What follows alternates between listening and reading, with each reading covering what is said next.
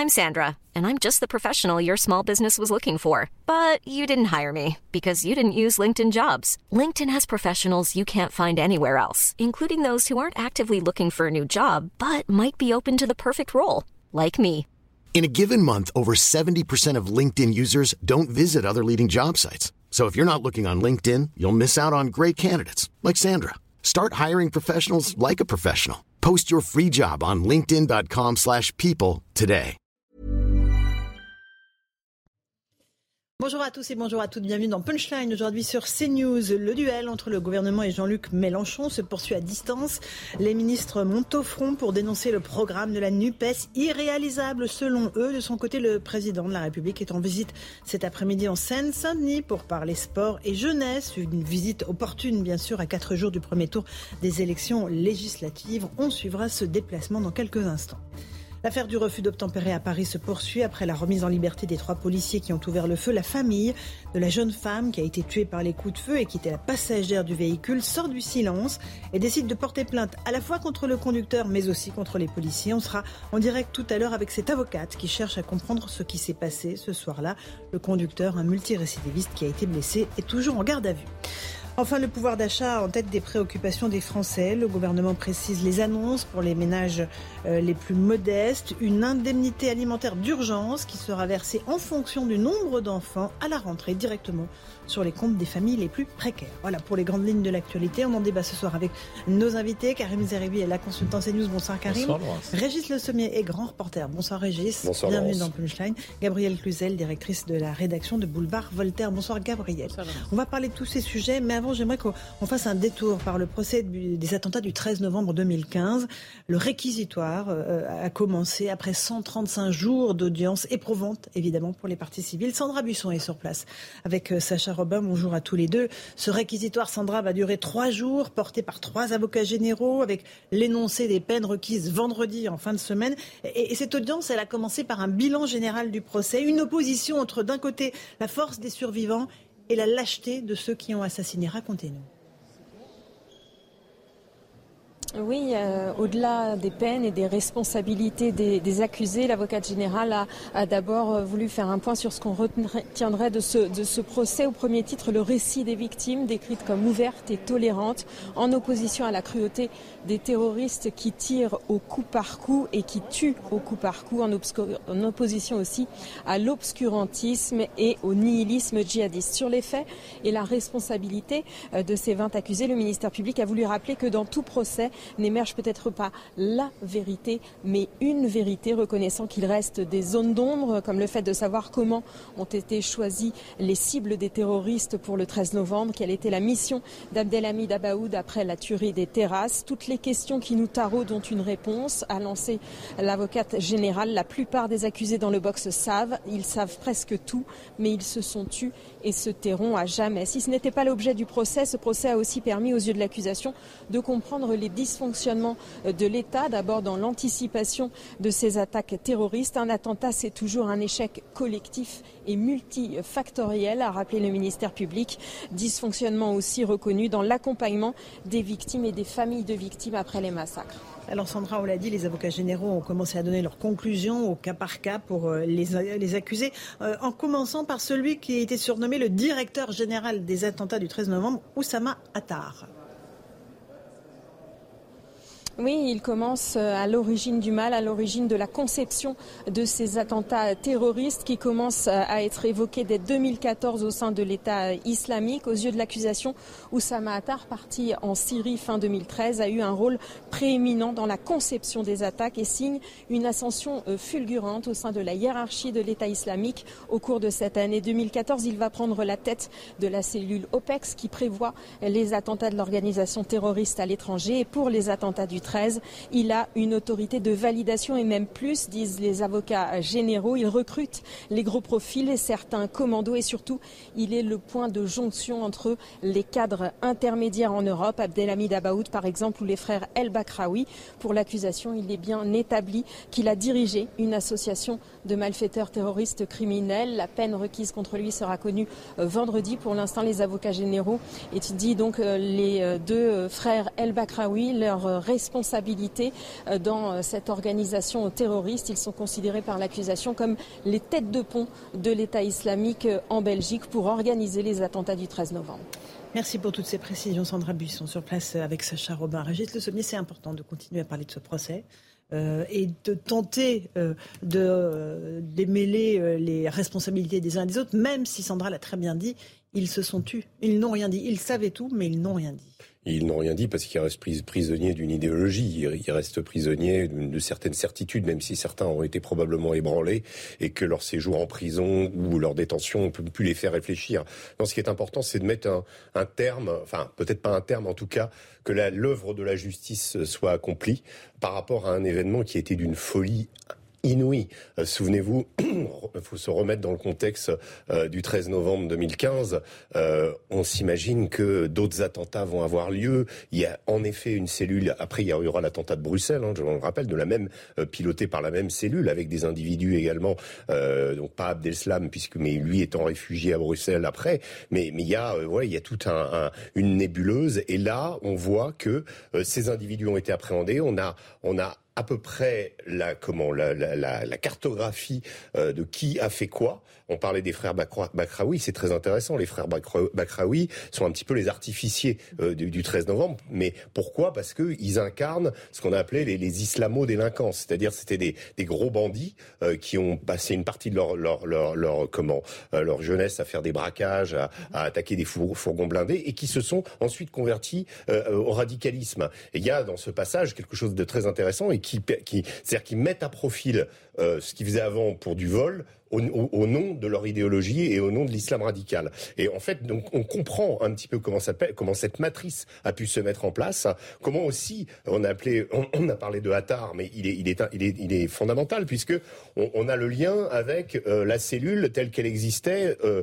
C'était à Al-Bab, je crois, dans, le territoire syrien tenu par l'État islamique, où il y avait ce, ce, ce, cette cellule qu'on appelait Amn al-Harij, qui était la, cellule des opérations extérieures, pilotée par Al-Adnani, numéro 2 de l'État islamique et qui véritablement formait des commandos pour les envoyer euh, euh, en Turquie, euh, commettre des attentats, des attentats très sophistiqués. Ensuite, l'État islamique a perdu son territoire, on a vu, il a perdu son sanctuaire. Aujourd'hui, on, on fait toujours face à des meurtres, mais c'est souvent des individus isolés qui ne sont plus pilotés depuis cette, euh, cette, ce sanctuaire véritable. Et, et, or là, donc, on a, on a vraiment comment ces attentats ont été faits, comment cette idéologie a pu se développer et comment elle s'est déployée en Europe à travers sa prise territoriale, son emprise territoriale en Syrie et en Irak. Gabriel Cluzel, très important de continuer à parler de ce procès jusqu'au dernier jour, non seulement pour les victimes, mais pour encore une fois, bien comprendre les responsabilités des uns et des autres. Bien sûr, c'est important pour les victimes, pour les familles qui n'ont pas toujours été bien traitées. Hein. Il faut lire ce qu'ils ont écrit euh, dans, euh, les, souvenirs qu'ils ont pu euh, publier. Certains se sont vus entendre quand ils sont arrivés au centre médico-légal. Bon, ça, ça fait pas partie de l'attentat lui-même, mais néanmoins, ah ben non, c'est fermé. Enfin, il y a eu, l'État visiblement ne s'est pas du tout montré à, la hauteur, y compris dans la gestion post attentat. Euh, le, ce qu'il faut voir, c'est que... Certains d'entre eux, peut-être pas pour tous. Non, non, non, bien sûr, mais c'est quand même le sentiment qui en est ressorti, c'est-à-dire qu'ils se sont retrouvés absolument démunis et, et, et, et, avec un État sans doute aussi ou un gouvernement et un certain nombre d'instances dépassées. C'est normal que, euh, euh, en tant que quand il, s'agit de gens qui en font mm. partie, que ce soit tout l'État qui en rende compte, ça me paraît euh, assez normal. Moi, ce qui m'inquiète un petit peu, c'est que il faudrait pas croire que ça y est, c'est fini, l'État islamique c'est terminé et, et finalement on va mettre sous le tapis tous les signaux faibles de terrorisme qu'il y a aujourd'hui, parce que de fait, le 13 novembre, ça a été quelque chose d'épouvantable dans, dans, dans l'intensité et l'importance. Néanmoins, euh, il reste euh, des, il, il, est arrivé plusieurs attentats après euh, ce 13 novembre. Repensons au marché de Noël hein, de Strasbourg, repensons à Nice. Alors, à chaque fois, on se dit c'est un, un, individu isolé, c'est pas une cellule, vous le disiez, c'est moins sophistiqué, mais néanmoins, dans cette, dans cette guerre protéiforme. à Nice, il y a eu autant de morts qu'au Bataclan. Et, c'est un individu. Dans cette guerre protéiforme qui, si vous voulez, je parlais aussi de l'église de Nice. Ah oui, il n'y a pas eu le même nombre de morts, mais mmh. c'est une guerre vraiment extrêmement multiforme à, laquelle nous nous attaquons. Et, donc, il ne faudrait pas croire que c'est terminé. Moi, j'ai entendu dire, par exemple, que les cellules de Boko Haram en Afrique étaient à nouveau extrêmement actives. Donc, c'est quelque chose qu'il ne faut pas négliger. Il ne faudrait pas que l'Occident se dise, voilà, nous enterrons nos morts, nous séchons nos larmes, nous rendons justice et c'est terminé. Euh, Karim Zarebi, sur euh, ce procès. Non, mais c'est évident. Je pense que mes, mes collègues l'ont dit, euh, que pour les, pour les victimes, euh, pour la mémoire des victimes, pour l'accompagnement des familles. C'est un processus qui est absolument indispensable. Euh, je pense qu'il est difficile de faire le deuil pour les familles si on n'a pas ce, ce, processus de, de, compréhension, cette présence et ces moments certes difficiles euh, qui doivent faire souffrir les, les, les, familles, mais qui est nécessaire aussi, psychologiquement parlant. Euh, et puis, l'hommage de la nation, quelque part, ça passe aussi par le procès, la sanction euh, et, le sentiment, effectivement, qu'on fait le clair euh, sur ce qui a été un, drame euh, national, voire euh, à dimension internationale. Et puis ensuite, derrière, c'est vrai que c'est important pour les services de sécurité aussi, de, qu'ils, qu'ils, puissent repasser, j'allais dire, ce film de, de, de l'horreur absolue pour savoir, à un moment donné, si on aurait pu faire mieux, si on aurait pu mieux prévenir, mieux intervenir. C'est même c'est dur à dire, c'est même c'est même euh, très très très très compliqué à accepter certainement pour les familles, mais on peut toujours améliorer nos, nos, nos, services de sécurité, nos services de renseignement, nos services d'intervention. Et donc là, c'est bien que les, les experts puisse passer ça en revue dans la transparence absolue. Et dernier point, c'est le profil des terroristes. C'est important aussi de mettre, de mettre en lumière ce profil des terroristes. Euh, Régis le disait, euh, des gens qui étaient des braqueurs, qui faisaient des, des fourgons menés et qui, à un moment donné, euh, sont dans une, une dérive totale euh, et, et, deviennent effectivement terroristes islamistes. Bon, c'est, ça doit euh, nous amener aussi peut-être à mieux profiler, mieux cerner des profils qui pourraient passer à l'acte, alors isolés ou pas. Mhm. Euh, mais en attendant, c'est, la protection de la nation passe aussi par ce genre de, de euh, je dirais, de, de, de procès. Il est 17h si vous nous rejoignez un instant en direct sur CNews. Tout de suite le rappel d'éthique de l'actualité avec Mathieu Devez.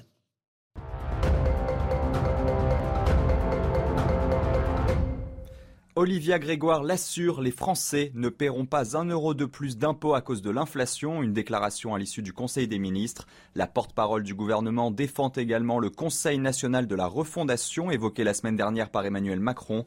Selon le chef de l'État, il doit répondre aux cinq objectifs de son nouveau quinquennat l'indépendance, le plein emploi, la neutralité carbone, les services publics pour l'égalité des chances et la renaissance démocratique avec la réforme institutionnelle.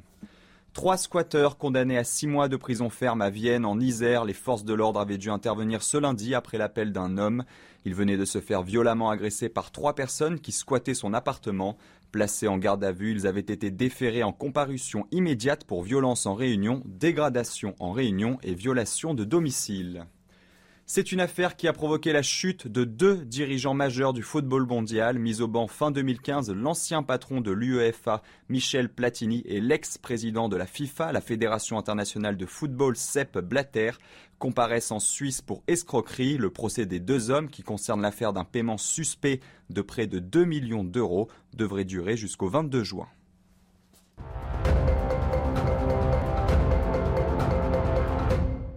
De retour sur le plateau de Punchline, on va évoquer cette affaire de refus d'obtempérer, euh, évidemment le week-end dernier à Paris. La famille de la passagère qui a été tuée d'une balle dans la tête par les policiers a décidé de porter plainte contre le conducteur du véhicule et contre les policiers. L'homme, un multirécidiviste, a été blessé et placé en garde à vue. Explication de Mario Bazac. Quelle déclaration va-t-il faire aux enquêteurs?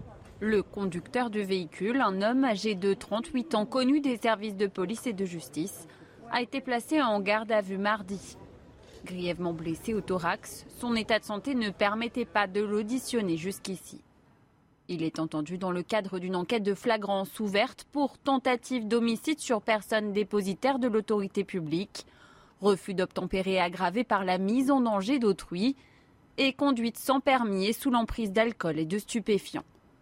En parallèle, une autre enquête confiée à l'IGPN avec la désignation d'un juge d'instruction a été ouverte notamment pour violence volontaire par personne dépositaire de l'autorité publique, ayant entraîné la mort sans intention de la donner. Elle concerne les trois policiers relâchés après 48 heures de garde à vue, sans poursuite à ce stade.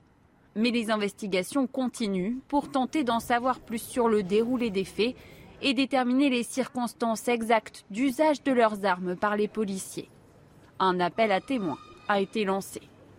Voilà pour les faits. Euh, Régis Le Sommier, la famille de cette jeune femme qui était vraiment une passagère, qui connaissait à peine le conducteur, il la ramenait d'une soirée, porte plainte, et c'est bien normal, à la fois contre les policiers qui ont ouvert le feu, mais euh, aussi contre le conducteur, et en disant c'est le conducteur qui est euh, responsable aussi de la mort de cette jeune femme.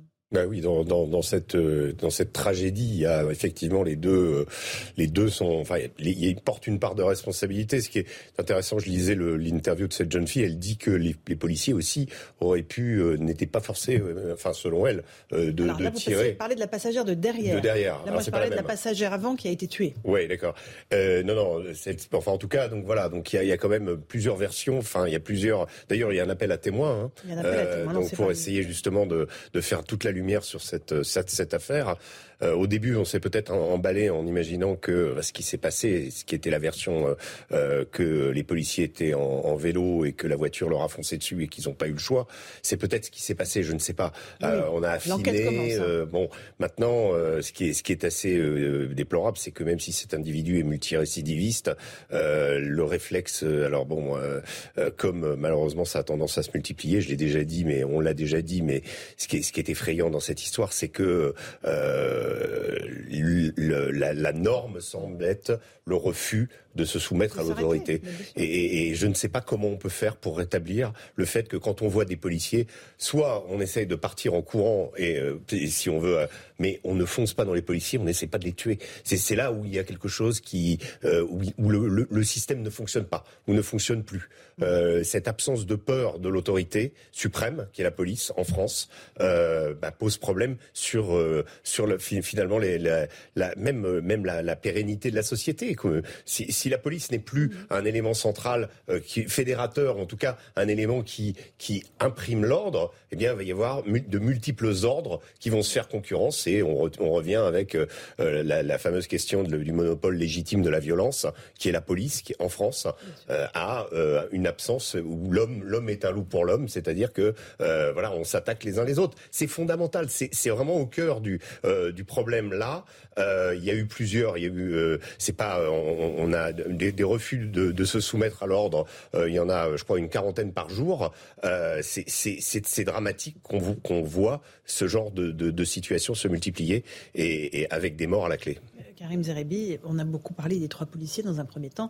Là, évidemment, il y a une, une jeune femme qui est morte, complètement innocente, passagère de ce conducteur multirécidiviste, euh, et, sa famille veut comprendre ce qui s'est passé ce soir-là. en réalité, ce drame, c'est une horreur absolue pour toutes les parties prenantes. Mm. Et moi, je suis choqué et, et abasourdi de voir comment, politiquement parlant, euh, ce, ce, drame est traité. Mm. Il est traité, encore utilisé, une fois, traité, utilisé euh, euh, dans une forme de clivage électoraliste qui est détestable je dirais, de toutes les parties prenantes. Et là, encore une fois, je le dis, euh, ceux qui d'emblée ont voulu euh, être pro-policiers, ceux qui ont été anti-policiers, ceux... rendez-vous compte, toutes les parties prenantes sont dans une forme de dépit absolu. Je veux dire, avec des émotions totales. La personne, d'abord, qui a été tuée, sa famille. Vous vous rendez compte Qu'a-t-elle fait pour mériter de mourir dans un contrôle euh, de, qui, de routier euh, auquel c'est pas elle qui n'a pas obtempéré, elle était passagère.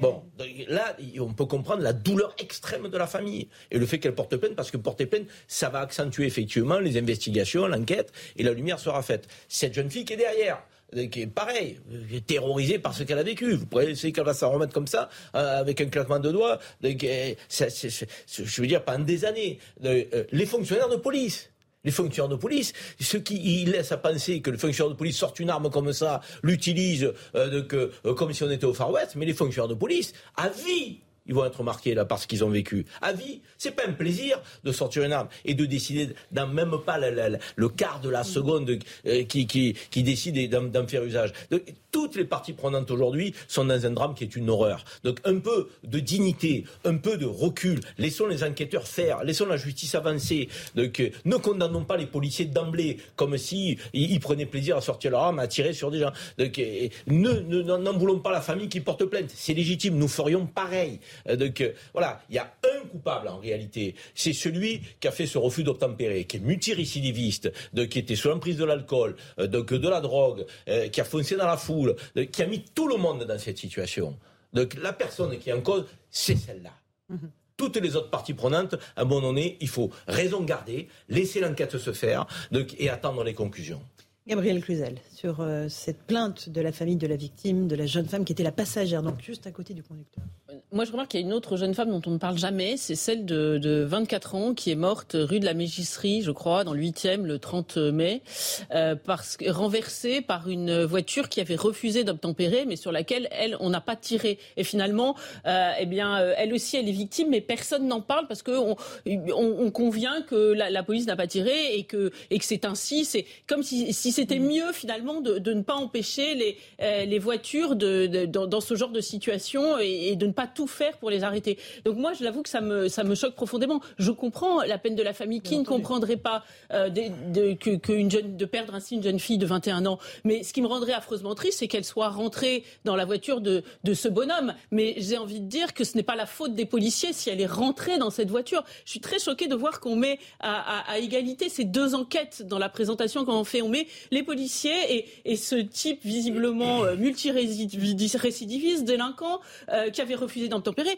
Mais mettez-vous à la place des policiers, ils vont faire quoi la prochaine fois? Ils vont se dire, bah, il y, a une voiture qui veut passer là, qui refuse d'arrêter, euh, de, s'arrêter. Bah écoutez, qu'elle passe. Hein. moi, je veux, je veux pas d'ennui. Enfin, c'est évidemment ce que pourraient se dire le, les policiers. Je crois que nous sommes dans un climat infiniment délétère et à la fin, c'est le, le, citoyen moyen. C'est pour ça que je vous parlais de cette jeune fille de 24 ans, la première victime parmi les victimes, elle, hein, qui, et qui, euh, qui, qui, qui, sera punie. C'est nous tous qui allons être punis parce qu'il n'y aura plus aucun policier pour se mettre entre nous et les délinquants. C'est ce genre de... de, de les policiers continueront à faire leur métier, euh, Gabriel. Euh, les, les, policiers continueront de, faire leur métier. Ben, ils auront bien du mérite de le faire. D'ailleurs, on, on, peine à recruter, on le comprend, parce que ça commence à friser le masochisme, la vocation policiers. Régis Sommier, est-ce qu'on peut mettre en parallèle comme ça ces deux morts, cette jeune femme assise dans la voiture et une autre jeune fille fauchée par euh, un refus d'obtempérer? C'est malheureusement une multiplication de, de, de, de, ces cas. On a évoqué, enfin, je disais, 40 par jour, de, de 40 refus d'obtempérer. Si ça se trouve, c'est bien davantage. Non, ce qui est, moi, ce qui m'intéresse, ce qui m'interroge vraiment sur cette histoire, c'est la relation de l'époque à, la police. J'ai regardé, euh, j'ai regardé ce film avec Coluche euh, il y a deux jours qui s'appelait Ciao Pantin. Je ne sais pas si vous vous souvenez, pour lequel il avait eu le César euh, en 1984. comment? Film qui restitue l'esprit de l'époque, des début des années 80 dans un milieu euh, finalement il y a Richard Anconina qui joue le rôle d'un dealer, euh, il y a euh, comment Agnès Soral qui joue le rôle d'une punk. Enfin bref, on est dans un dans un milieu parisien, des, des quartiers périphériques et et, et comment et, Coluche joue le rôle d'un ancien policier. Mais il y a un policier qui est joué aussi par comment il s'appelle j'ai oublié son nom. Bref, mais, mais peu importe. Mais on, on sent quand même qu'à cette époque-là, même dans ces milieux de pègre, même dans ces milieux de trafic, il y a une forme de respect pour la police. Il y a une forme de crainte pour la police. Vous voyez ce que je veux dire? C'est, évidemment ils font leur trafic, évidemment, et ça a toujours existé. Mais si vous voulez, quand la police intervient, bah, soit on, on, cherche pas à tirer sur la police. Aujourd'hui, ces, ces, ces barrières-là sont tombées, ces barrières psychologiques. Mmh. Euh, ce qu'on a vu là, moi, ça m'a rappelé euh, quand, quand je vois euh, les, les, voitures avec euh, quand les pneus crevés, etc. Ça me rappelle l'assassinat de, enfin le, le, comment l'interpellation et la mort de Mérine mmh. qui se produit. Les policiers sortent leurs armes, ils sortent leurs armes, on tue, on le tue en plein Paris. Mais à l'époque, c'était des grands bandits qu'on arrêtait comme ça. Quand il y avait euh, refus d'obtempérer, c'est parce qu'un braquage avait mal tourné et que, les, et que, les, auteurs de ce braquage essayaient de, de s'enfuir. Donc ils pouvaient foncer sur la police. Pas euh, des délinquants qui ont euh, peut-être une, une, habitude, mais et, et, qui ont un gramme d'alcool dans le sang. Enfin, c'est quand même assez incroyable. Et ce rapport à la police, je pense qu'il faut, il faut le regarder parce que c'est vraiment une clé pour la société de demain. Si on n'arrive pas à rétablir ça, on aura des gros, gros, gros problèmes plus tard. Il y a un glissement qui s'est fait sur des années, en fait, Karim Zerabi. Euh, de là à, vraiment foncer sur les euh, policiers systématiquement. On disait un refus d'obtempérer toutes les 20 minutes dans notre pays, ça fait trois par heure. Euh, c'est absolument, c'est environ 30 000 refus d'obtempérer par an, quoi. Et, heureusement, ça se termine pas toujours euh, dans le drame. Oui, heureusement, c'est pour ça que moi je dis comparaison n'est pas raison dans l'analyse de, ces faits euh, divers qui sont des drames absolus, euh, qu'il faut les traiter euh, chacun à l'aune de ce qu'ils sont réellement. Parfois, vous avez un conducteur qui sort une arme, là, c'est pas le cas. Il y en a qui foncent dans la foule, parfois c'est pas le cas non plus. Donc, il faut, il faut analyser le, le fait divers tel qu'il est, parce que les fonctionnaires de police, eux, ils agissent tous les jours sur des faits divers qui sont différents, avec des situations différentes. Euh, donc, leur peur et leur crainte est la même, pour autant, hein, les concernant, parce qu'ils ne savent pas euh, ce qui les attend. Les réactions sont tellement euh, imprévisibles aujourd'hui. C'est ça le problème. C'est qu'on a une forme de, je dirais, de remise en cause permanente de l'autorité, quelle qu'elle soit, et, et, et, et fût-elle celle de, incarnée par les forces de l'ordre. Donc aujourd'hui, cette autorité-là, les gens, il y a une forme de permissivité, un contrôle routier. Mais pourquoi je m'arrêterai? Vous vous rendez compte de la réflexion où nous en sommes aujourd'hui? Donc, il y a une forme de boîte de Pandore qui est ouverte pour contester toute l'autorité euh, qui fait que nous vivons en collectivité. Sans cette autorité-là, on ne peut pas vivre en collectivité. C'est une forme d'anarchie qui s'installe. C'est pour ça que les forces de l'ordre, donc il ne faut pas les charger et il faut les protéger. Et, dans le débat public, bien sûr qu'il faut mettre euh, en, débat les questions de violence légitime de fonctionnaires de police. C'est pas un tabou, mais ça ne veut pas dire la police tue. Bien sûr qu'il faut parler des C'est ce que dit Jean-Luc Mélenchon, ça. Hein. c'est pour ça que je dis que c'est pas sérieux, que c'est irresponsable et que c'est pas digne de quelqu'un qui veut briguer des, fonctions d'homme d'État. Donc, euh, qu'on parle de formation des policiers. C'est un sujet. Euh, donc, euh, l'usage de leurs armes, sont-ils assez formés? Parce que c'est pour eux d'abord qu'il faut poser ces débats-là. C'est pas pour dire euh, ils sont criminels. C'est pour eux un policier mieux formé, les policiers mieux entourés sur le plan des effectifs, les policiers mieux accompagnés, défendus par la hiérarchie. Ce sont des policiers qui sont en confiance et qui peut-être réagiront différemment. Aujourd'hui, on les rend fébriles nos fonctionnaires de police dans la manière dont on les manage, mm. dont on les commande, la manière dont on en parle parfois de la bouche de certaines politiques. Donc c'est pas possible de poursuivre comme cela. Donc il faut que nous prenions conscience qu'un des piliers de la République, c'est ce corps de fonctionnaires de police. Donc ne les sanctionnons pas euh, avec une approche négative. Donc ça ne rend pas service à notre pays, à la nation, à la République. Donc par contre, posons des vrais débats politiques, euh, mais sereinement, sereinement, sur les questions de légitime défense, sur les questions de formation, d'utilisation de l'arme, des effectifs. Ça, ce sont des questions qu'il faut poser. On continue ce débat dans un instant. Je vous passerai la parole, Gabriel Cluzel. On, verra notamment le résultat d'un sondage qu'on a euh, proposé aux Français. Faites-vous confiance ou non à la police Réponse dans un instant, juste après le rappel des titres avec Mathieu Devez.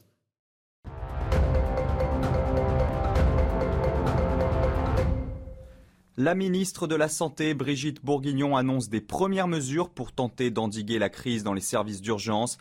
Heures supplémentaires payées doubles, élèves, infirmiers immédiatement employables. Des annonces sans attendre la fin de la mission flash d'information lancée par Emmanuel Macron. L'été sera difficile et il faudra trouver des solutions pour que les Français ne soient pas privés de soins, a déclaré la ministre de la Santé. Le siège d'Orpea a une vingtaine de directions régionales perquisitionnées ce matin. Ces perquisitions visent à effectuer des vérifications dans l'enquête ouverte après un signalement du gouvernement à la suite de la publication du livre Les Fossoyeurs de Victor Castanet. Le groupe d'EHPAD est visé par une enquête pour soupçon de maltraitance institutionnelle ou d'infraction financière.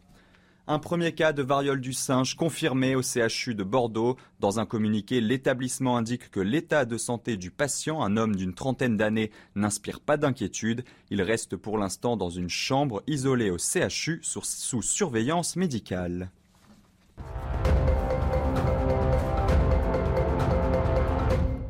On se retrouve sur le plateau de Punchline. On a posé la question aux Français. Faites-vous confiance à votre police? Sondage CSA pour CNews. Regardez la réponse.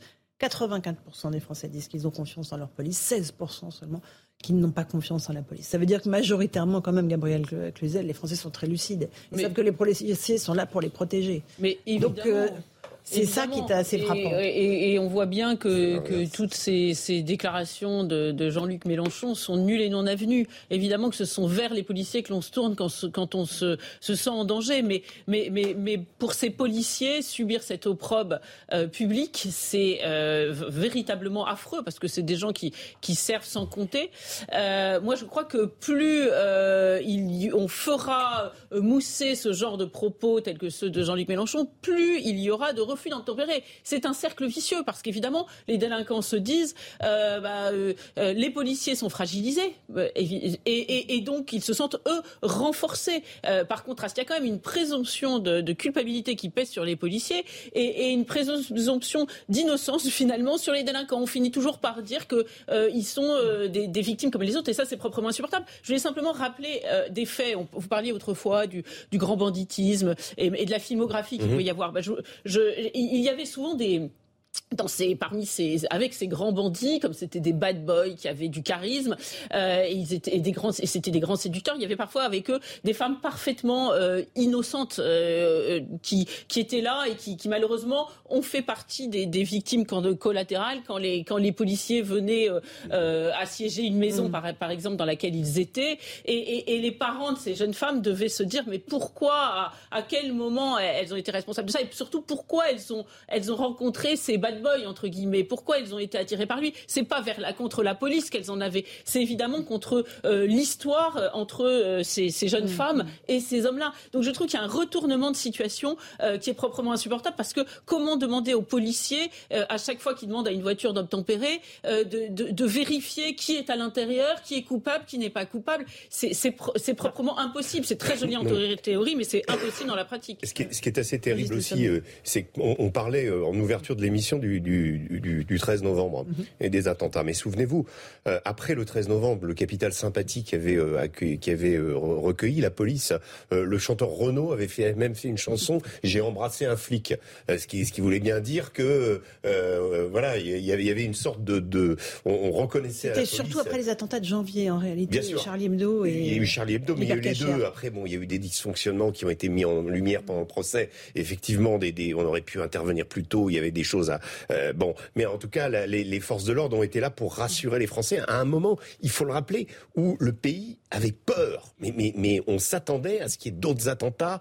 On s'est dit pourquoi. Et en plus, d'ailleurs, il y avait probablement des projets euh, d'Abdelhamid Abaoud d'aller plus loin, euh, de, de comment de, de faire des, de perpétrer des attaques à la défense qui ont été finalement déjouées puisque il a été assiégé et tué. Mais, mais à l'époque, heureusement qu'il y avait la police, heureusement qu'il y avait les gens, comment les forces de l'ordre pour nous défendre, pour défendre de la nation, euh, certains hommes politiques l'ont peut-être un peu oublié aujourd'hui, euh, que quand on a ces moments euh, de, ces espèces de spirales de danger, alors aujourd'hui on a aussi des problèmes, mais qui sont pas du même ordre, qui sont pas de la même intensité, mais il faut aussi savoir raison garder et garder justement à la conscience que c'est la police qui nous défend et personne d'autre. Karim? Ah mais on peut pas être surpris de ce sondage, très franchement. Mais non, mais on a l'impression que euh. tout, le monde fonce sur les policiers quand il y a un contrôle. Non, c'est pas la réalité. Voilà. Moi, je vous dire, moi, je, les braves gens s'arrêtent, évidemment, comme toujours. Mais, évidemment, puis les Français, attendez, ils sont, ils sont lucides. Quand vous faites le 17, hmm. vous faites le 17 euh, pour des, des questions multiples. Donc, un enfant battu, c'est 17 une femme maltraitée, c'est le 17. Donc, euh, un problème de délinquance de voie publique, même mineur, c'est le 17. Un problème de terrorisme, c'est le 17. Un problème de lutte contre la drogue, c'est le 17. Le rodéo, c'est le 17. Euh, les, les, les, euh, je dirais, troubles à l'ordre public dans les moments de manifestation, c'est le 17. vous pouvez pas euh, ni d'événements, sans qu'il y ait effectivement une présence euh, policière. Donc les Français sont conscients. Je veux dire, que serait notre pays sans les fonctionnaires de police, sans ce, qu'ils incarnent? Ce serait l'anarchie totale. Ce serait la loi de la jungle. Mais ils en sont conscients, les Français.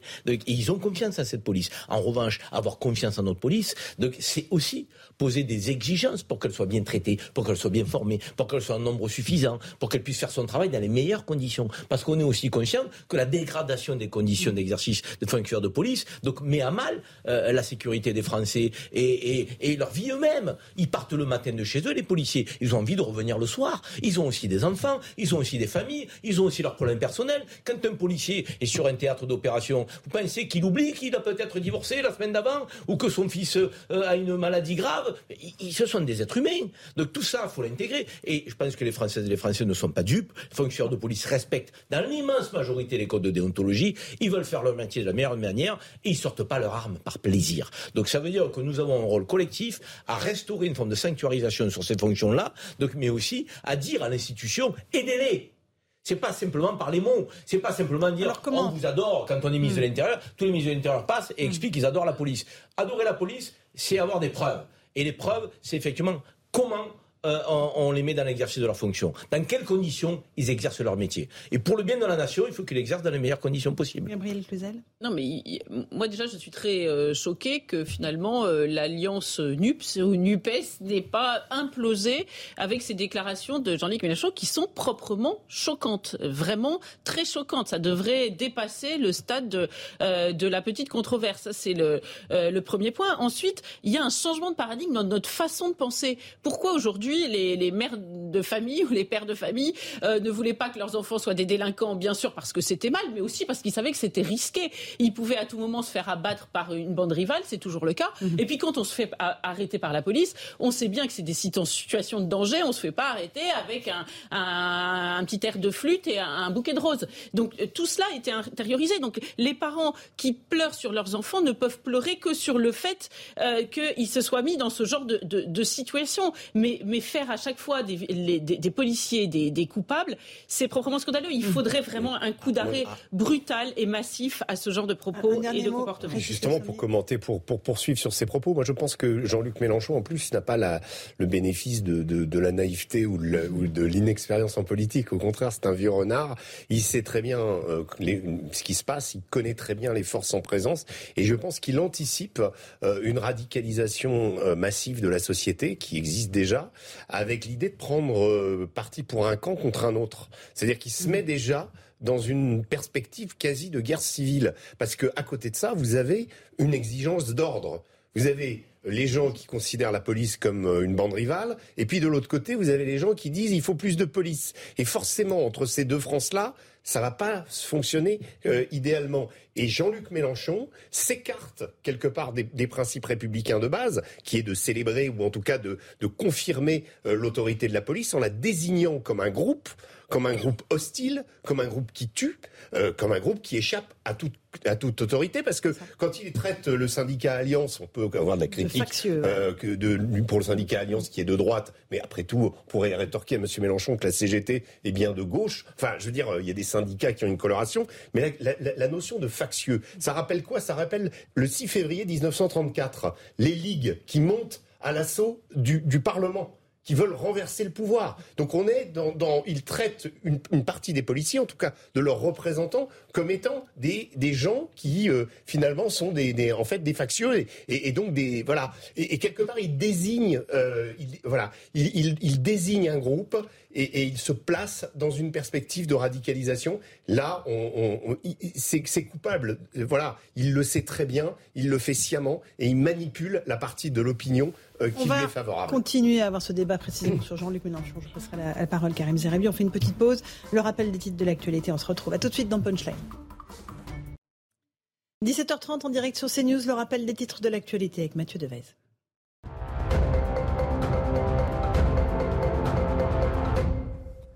Pour contrer l'inflation, la Première ministre Elisabeth Borne annonce le versement d'une indemnité alimentaire dans l'urgence aux familles les plus modestes. Elle sera distribuée à la rentrée et directement sur le compte en banque en fonction de la composition des familles. La Première ministre n'a pas détaillé le montant ni le nombre de ménages qui en bénéficieront. Quelques semaines après le scandale Orpea, le groupe Corian au cœur de la tourmente, 30 plaintes à l'encontre d'EHPAD du groupe ont été déposées. Ces plaintes contre X émanent de 18 familles de résidents pour des faits de mise en danger de la vie d'autrui, de non-assistance à personne en danger et d'homicide involontaire. Harvey Weinstein, inculpé au Royaume-Uni pour agression sexuelle, l'ex-producteur américain purge déjà une peine de prison en Californie pour des agressions sexuelles et un viol. Il est cette fois-ci poursuivi dans deux chefs d'accusation concernant des agressions sexuelles sur une femme à Londres en 1996. La victime présumée est désormais âgée d'une cinquantaine d'années.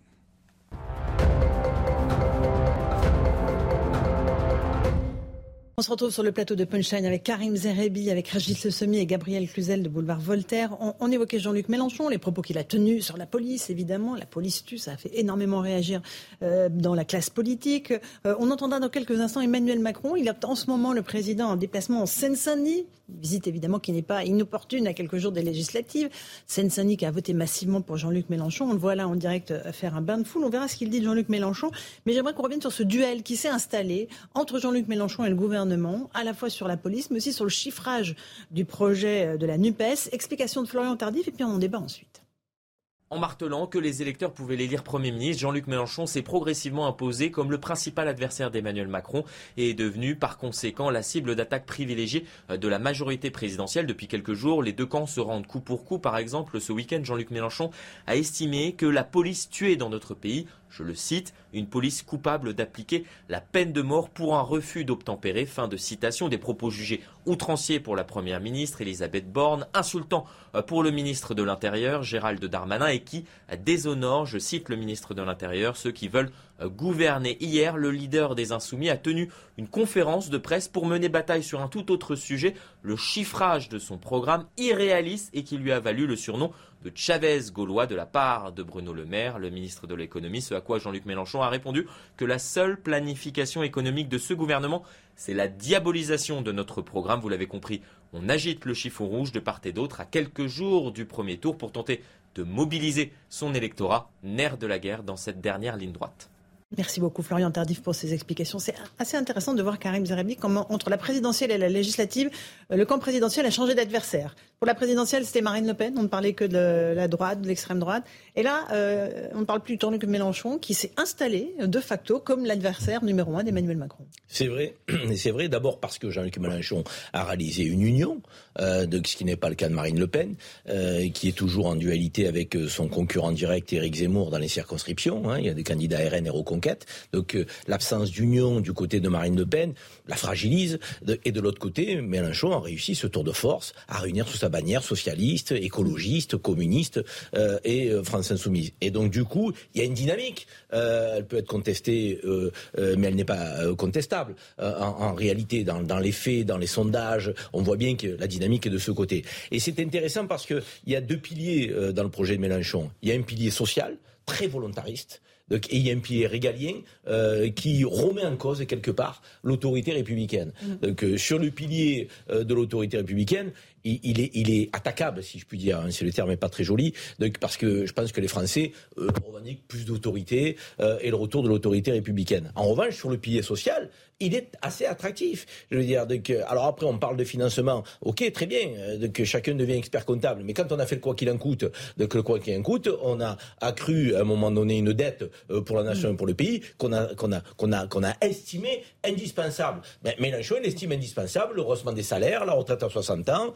et le fait qu'il y a un certain nombre de, de Françaises et de Français qui sont en souffrance, qui doivent être revalorisés lorsqu'ils se lèvent le matin et qui vont bosser. Donc, et il dit, ben, je prendrai à ceux qui ont plus, ce qu'a pas fait Emmanuel Macron. Donc là, là, il y a un vrai débat. Et il y a un débat qui est intéressant parce qu'on le voit que mm. la première priorité pour les Français, ça reste le pouvoir d'achat. Euh, et, il faut qu'on débatte de cette question-là. Parce que le corps, le corps qui n'est ni mélanchoniste ni macroniste, donc qui est euh, l'instance ah sous l'égide du Premier ministre, des Conseil d'orientation des retraites, fait de démographes, d'experts, d'économistes. Le corps dit donc on, pourrait se passer de cette réforme des retraites. Et le gouvernement dit oui, mais si on fait cette réforme des retraites, parce qu'il faut qu'on ait cherché 80 milliards euh, pour renflouer les de l'État. Ça veut dire que la réforme des retraites, c'est pas tant pour la retraite qu'on a fait, c'est pour renflouer le budget. Et là, Mélenchon s'oppose à cette posture gouvernementale. Alors, euh, vous avez raison de parler du, programme économique de Jean-Luc Mélenchon, on va l'évoquer, mais j'aimerais juste qu'on écoute Emmanuel Macron, parce que lors de ce déplacement en Seine-Saint-Denis, évidemment, euh, il a parlé de Jean-Luc Mélenchon, et il a dit quelque chose d'intéressant, il ne confond pas la gauche et la NUPES. Écoutons Emmanuel Macron. Je pense que les histoires et les familles politiques ne sont pas les mêmes mais je ne confonds pas non plus des gens qui viennent du socialisme ou d'une écologie progressiste avec la France insoumise et les propos de Jean-Luc Mélenchon. Je ne pense pas que des gens qui viennent du socialisme ou de forces politiques républicaines puissent tenir des propos sur la justice ou euh, sur la police comme ceux qu'a tenu Jean-Luc Mélenchon. Et quand je regarde les projets de NUPES et du Rassemblement national, ce sont des projets de sortie de l'Europe, ce sont des projets incohérents sur l'écologie puisque les uns proposent de sortir totalement du renouvelable, les autres on ne sait plus, puisqu'ils ont marié des forces politiques qui proposaient de ne faire que du nucléaire et les autres de sortir totalement du nucléaire. C'est des projets d'alliance avec la Russie, c'est dans leur programme. Voilà, donc le président qui sort le bazooka euh, pour euh, mettre un coin, euh, Régis Le Sommier, entre la gauche, le Parti Socialiste, et la France Insoumise, qui est évidemment leader. Bah, c'est vrai que dans cet attelage, il y a quand même un certain nombre d'incohérences et on, c'est vrai qu'on peut parler de tour de force, ce qu'a quand même réussi euh, Jean-Luc Mélenchon à la fois en, donnant le coup de grâce au PS et en intégrant un certain nombre de ses... En fait, voilà, il y a un certain nombre de, gens du Parti socialiste qui sont allés chez lui et puis d'autres qui sont restés sur des valeurs républicaines. non, je pense que c'est intéressant de la part du président de justement de mettre l'accent là-dessus et d'expliquer sur la. Alors ensuite après sur l'interprétation des programmes et le fait de renvoyer dos à dos Marine Le Pen et Jean-Luc Mélenchon. Bon, c'est un peu la, la, suite de la de la campagne présidentielle. C'est pas euh, euh voilà, c'est c'est on, on, voulait entendre Emmanuel Macron. Il avait été le grand absent euh, ces mm. dernières semaines.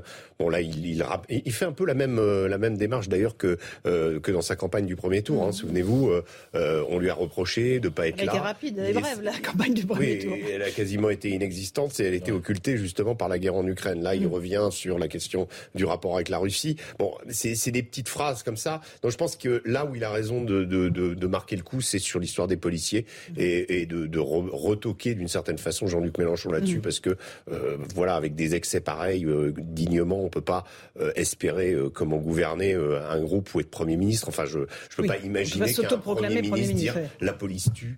c'est, ça paraît assez, inconcevable. Un petit mot carré, mais après Gabriel, évidemment. Excuse-moi, Gabriel, mais il y a une réalité, c'est que dans le champ politique français, de manière organique, il n'y a plus de parti social-démocrate et de gauche républicaine au sens où on pouvait l'entendre par le passé. Mm. Ça, c'est une réalité. L'attelage de Jean-Luc Mélenchon est un attelage qui se situe à gauche de la gauche. Donc c'est une réalité. et euh, le président ayant en 2017 il a quasiment fait une OPA sur le Parti Socialiste en 2017. Et il a fait une OPA sur LR en 2022. Et, donc, et c'est l'œuvre d'Emmanuel Macron sur le plan politique, d'avoir tué les deux euh, partis qui ont fait la Ve République, le Parti Socialiste et euh, la droite gaulliste républicaine euh, traditionnelle. ces, ces, deux partis sont en lambeaux. Il y en a un qui est quasiment en disparition, et l'autre, on l'a vu, il a fait même pas 5% à l'élection présidentielle. Donc, ça, c'est une analyse. Mais une fois qu'on a fait cette analyse-là, ça ne veut pas dire qu'Emmanuel Macron, à lui tout seul, incarne les sociodémocrates républicains. C'est ce qu'il essaie de nous dire. C'est ce qu'il essaie de nous dire. Qu'ils aient disparu dans le champ politique français, c'est une réalité. Euh, qu'il les rassemble et qu'il les réunisse sous ce qu'il appelle le macronisme, c'est plus contestable. Là-dessus, sur euh, cette opposition que oui, entretient euh, Emmanuel Macron. C'est Macron contre Mélenchon. Je ne mm. sais pas, il y a quand même une petite moitié de la France qui a voté in fine pour Marine Le Pen au deuxième tour. Je ne sais pas, elle est partie sur la Lune, j'en sais rien. Non, non, elle, fait une conférence de presse, on l'entendra dans quelques instants. Moi, si, si, Marine Le Pen était une féministe façon Caroline de Haas, elle dirait que Mélenchon fait du manspreading. Il l'a éjectée, et elle était pas au il fait comme si elle n'était pas au deuxième tour, c'est lui qui a gagné, c'est lui qui est là, et, c'est, et alors on dit il est très fort. En campagne, oui, non, mais très bien, mais attention. On dit elle est, il est très fort. Bon, déjà, il est très fort, il est quand même largement aidé par la couverture médiatique qu'il y a eu, hein, parce que ça a été quand même euh, incroyable cette couverture médiatique de Nupes. Et puis ensuite, il a été aidé par le fait qu'il n'y a pas de moralisation du débat à gauche. On peut s'allier, la gauche peut s'allier avec l'extrême gauche. Il peut y avoir la France insoumise au milieu qui dit que la police tue et tout. Tout va très bien. En revanche, pourquoi Marine Le Pen s'est pas alliée avec Éric Zemmour? Parce qu'elle a eu peur d'être diabolisée. Et pourquoi LR s'est jamais allié avec Arène? Parce qu'ils ont eu peur d'être diabolisés. Parce qu'il y a le, le, le, maître d'école de gauche qui tape sur la tête dès qu'il y a une alliance. Alors on dit ah la droite elle est bête, elle s'est pas alliée. Mais la droite elle a interdiction de s'allier. Alors que la gauche forcément elle peut créer une elle s'allie. Alors Jean-Luc Mélenchon, bah, il va chercher ses voix, ses voix là-bas il a regardé tous les déplacements. Hein. Elisabeth Borne, son premier déplacement, mhm. ça a été en banlieue. Euh, le président est en Marseille, avant la semaine dernière. Marseille, Là, Marseille, c'est pas une banlieue. Marseille, c'est le deuxième ville de France. Voit... Un peu de respect pour Marseille. Banlieue, mais vous voyez Gabriel, vers, quel type d'électorat euh, vont C'est plutôt vers celui de Jean-Luc Mélenchon que celui de Marine Le Pen, disons. Elle est, elle est arrivée au présidentiel en tête. Oui, oui, mais euh, néanmoins pas dans pas, dans ce qu'il cherche là-bas, de toute évidence. son son ministre de l'éducation, Jean-Luc Mélenchon aurait pu le choisir. Même Gérald Darmanin, qui est réputé le plus à droite, en parlant de la Seine-Saint-Denis, nous a fait tout un discours sur la stigmatisation. Il aurait pu adhérer à la France insoumise. Donc on se dit, évidemment, Emmanuel Macron, il a décidé de, comme il ne peut plus aller chercher plus à droite de là où il est allé, eh bien, et, euh, il fait les yeux de chimène pour l'extrême gauche. il, y a, quand même un événement pour cette initiative, euh, nous en déplaise, euh, Gabriel, et je ne parle pas sur la qualité de cet événement, je parle sur la réalité de cet événement. C'est qu'il y a une union à gauche, et depuis la gauche plurielle de 1997, il n'y avait pas d'union à gauche. Donc il a réalisé l'événement. Le centre de gravité s'est déplacé à gauche. J'ai on peut dire que tout à l'heure dans mon analyse, j'ai expliqué que le parti des sociodémocrates et de la gauche républicaine n'existait plus. mais ce rassemblement, il a été fait par Jean-Luc Mélenchon pour l'initiative, ce qui n'a pas été fait vous parliez de la droite, mais même pas la droite, même pas l'extrême droite, puisque Reconquête et Rennes ne sont, même pas, sont même pas alliés. Donc, euh, Imaginez que cette, cette union ait eu lieu à droite, qu'il y ait eu Éric Ciotti et euh, comment Éric Zemmour et, Marine, Le Pen, et Marine Le Pen sortant à quelque chose comme euh, la police tue. Je ne peux pas imaginer que des hommes d'ordre, enfin en particulier comme Éric Ciotti, mm. qui incarne quand même une certaine droite autoritaire du Sud, puissent supporter des choses comme ça. Là, on n'a pas entendu les partenaires de de, de Jean-Luc Mélenchon réagir. Euh, il y, a, y, a, juste eu ah, finalement, d'accord euh, si une continuité de avec euh, comment Manuel Bompard qui dit bonhomme au président, donc en plus ça adresse très mal à Emmanuel Macron. Et puis avant, vous aviez eu l'épisode comment Clémentine Autain qui disait que de toute façon, s'ils n'avaient pas le pouvoir par les urnes, ils le prendraient par la rue. donc des, des, des, des, propos quasi révolutionnaires ou quasi voilà insurrectionnels. Donc on n'est pas étonné, mais en revanche, ceux qui sont avec et, et, et Jean-Luc Mélenchon Mélenchon devrait l'être. Euh, en fait, ce qui est quand même assez étonnant avec Mélenchon, et ça c'est, il y a une certaine folie en lui, euh, c'est-à-dire que euh, il, va toujours un coup trop loin.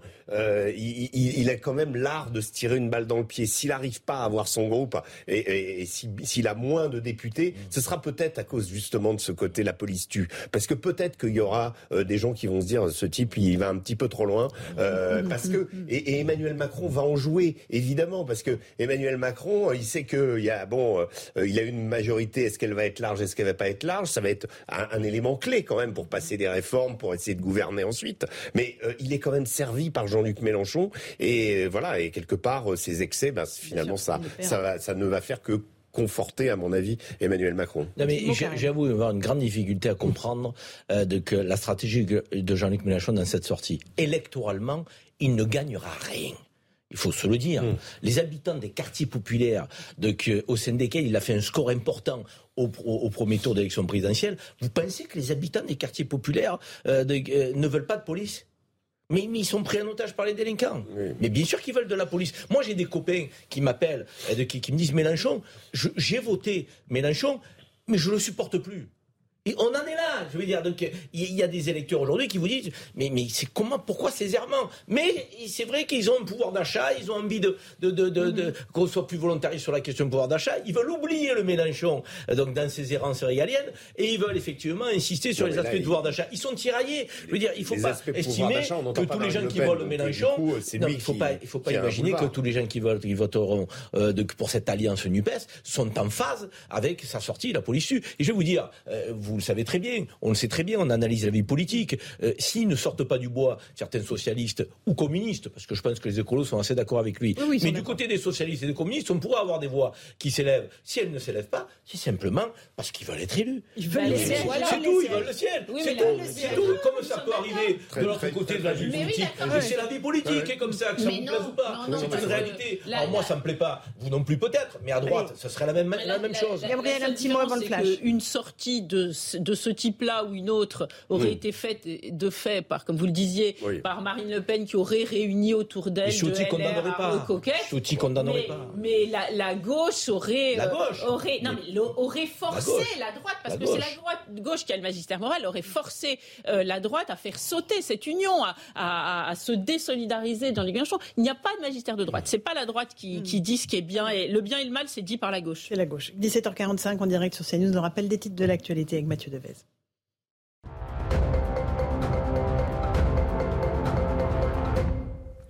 L'aéroport Paris-Charles de Gaulle annule un quart des vols prévus demain matin en cause un mouvement de grève des personnels de l'aéroport. Les syndicats réclament une hausse des salaires et attendent des embauches pour soulager la charge de travail. Les eurodéputés rejettent un texte clé sur la réforme du marché du carbone. La réforme prévoyait l'élargissement du marché d'échange des quotas de CO2, la suppression des quotas gratuits aux industriels et une taxe carbone aux frontières. Les Verts et la gauche ont fustigé un texte trop peu ambitieux. Le plan climat de l'Union européenne sera donc renégocié en commission parlementaire. La Russie se dit prête à garantir la sécurité des navires céréaliers quittant les ports ukrainiens avec la coopération de la Turquie. C'est ce qu'a assuré le ministre russe des Affaires étrangères, Sergei Lavrov. Des millions de tonnes de céréales sont bloquées en Ukraine à cause de l'invasion russe, une tension qui fait flamber les cours et menace les pays les plus pauvres d'une vague de famine sans précédent.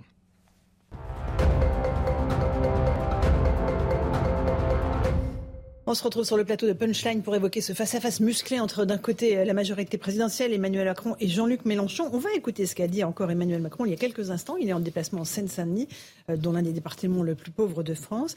Il, euh, continue à, appuyer là où ça fait mal du côté de la NUPES. Écoutez-le. Pour ce qui est de, de NUPES, c'est un projet d'interdiction de taxation. C'est un projet, moi j'ai pris la peine de le lire. Il y a 35 fois le mot interdit. On va expliquer aux gens à juste titre parfois dans le quinquennat qui passait, vous disiez vous allez trop loin, euh, vous mettez trop de règles. C'est quand même un projet où on explique aux gens, il faut, on va vous interdire de couper les armes chez vous. C'est un projet où il y, a, 20 taxations nouvelles. Donc c'est pas un bon projet pour le pays. Il fait de la politique, là, le président hein, Karim. Euh, il y va, il cogne, euh, il dit 35 fois le mot interdiction. Vous l'avez lu, le programme de Jean-Luc Mélenchon Moi, je l'ai lu. Moi, ce qui me surprend, c'est de voir le président de la République descendre dans l'arène comme il ne l'avait quasiment jamais fait pour la présidentielle, donc pour ses législatives, comme un chef de parti. Et, il fait ce qu'on attendrait d'un Édouard Philippe qui est à la tête d'Horizon, euh, ce qu'on attendrait du président de, la, REM, de Stanislas Guérini, qu'on attendrait de quelques figures qui pourraient porter l'alliance ensemble. Or, il mouille le maillot comme s'il était très inquiet de la dynamique de NUPES et qu'il se sente obligé d'aller effectivement déconstruire de ce qui est en train de se passer. Donc, il, vraiment, il donne de sa personne. Alors qu'on a des enjeux internationaux, il a été réélu président de la République, il pourrait se mettre un peu au-dessus de la mêlée, donner des consignes, certes, on n'est pas naïf, donc, mais envoyer un peu des figures. Force est de constater qu'il y a peu de figures qui montent au front et qu'il est obligé de le faire lui-même. C'est vrai. Il est assez seul finalement, le président, Gabriel Cluzel? C'est l'impression euh, qu'il donne. Maintenant, c'est peut-être ce qu'il souhaite aussi. Hein. C'est vrai qu'on l'a vu euh, dans le précédent quinquennat. C'est quand même lui qui, qui est un peu là à, à, tout, à tous les postes. Donc, euh, le, visiblement, celui qui arrive ne va pas changer. Moi, j'ai été frappé de voir à chacun de ses déplacements. Par exemple, à Marseille, le, le, le, le, ministre, de l'Éducation, il était un élève bien élevé. Il n'a pas ouvert la bouche. Mais il n'a pas ouvert le bec. Il n'était pas bavard. Il n'aura pas caché la, voilà, coché la case bavardage à l'école. Mais, mais on peut le dire euh, d'autres hein, qui sont sortis avec lui. Même, euh, je, crois l'avoir vu avec Elisabeth Borne. Elisabeth Borne n'a pas bronché. Non la ministre de la Santé aussi, sur ah, ministre de la Santé, c'est peut-être. Brigitte euh, Exactement. et, donc, c'est vrai que c'est très frappant. Ce qui est certain, c'est que il appuie sur son pied gauche. Il veut donner des gages à gauche. Mhm. et ça va être compliqué d'articuler ça avec sa retraite à 65 ans, qui est quand mhm. même la mesure phare sur laquelle il a insisté.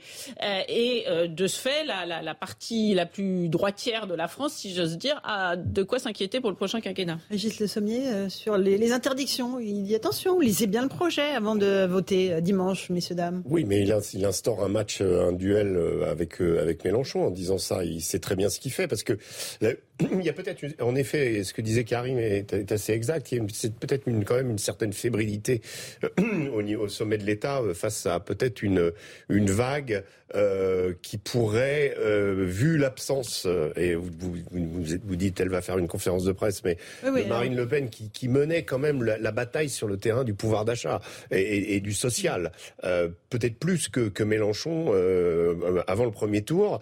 Là, elle, est, elle est éclipsée, ou elle s'est éclipsée, on ne sait pas très bien ce qui se passe ou pourquoi elle. Ah non, elle s'éclipse pas, mais elle est moins audible. Bah, oui, mais, mais en, en l'occurrence, ce qui pourrait se produire justement, c'est qu'il y ait la contestation à la Mélenchon et, ses partisans, et aussi des gens qui, euh, qui sur ce terrain social, euh, en prévision d'autres événements peut-être sociaux un peu plus graves et d'une reprise peut-être de, euh, du mouvement des Gilets jaunes, vont, iraient mmh, jusqu'à justement sanctionner Emmanuel Macron. N'oublions pas, Emmanuel Macron, en fait, il n'y a pas eu de campagne. Il y a eu un référendum en disant Marine Le Pen est d'extrême droite, il faut à tout prix qu'elle ne soit, qu'elle ne soit pas élue. Point. Ça a été ça quand même le, le, programme d'Emmanuel Macron. Alors, quand on a été élu comme ça, faut pas s'étonner d'être euh, peut-être de pas avoir d'abord d'état de grâce, ça a été souligné, et puis pour ensuite pour la question de la façon dont, Emmanuel Macron euh, comment euh, administre le pouvoir ou l'exerce.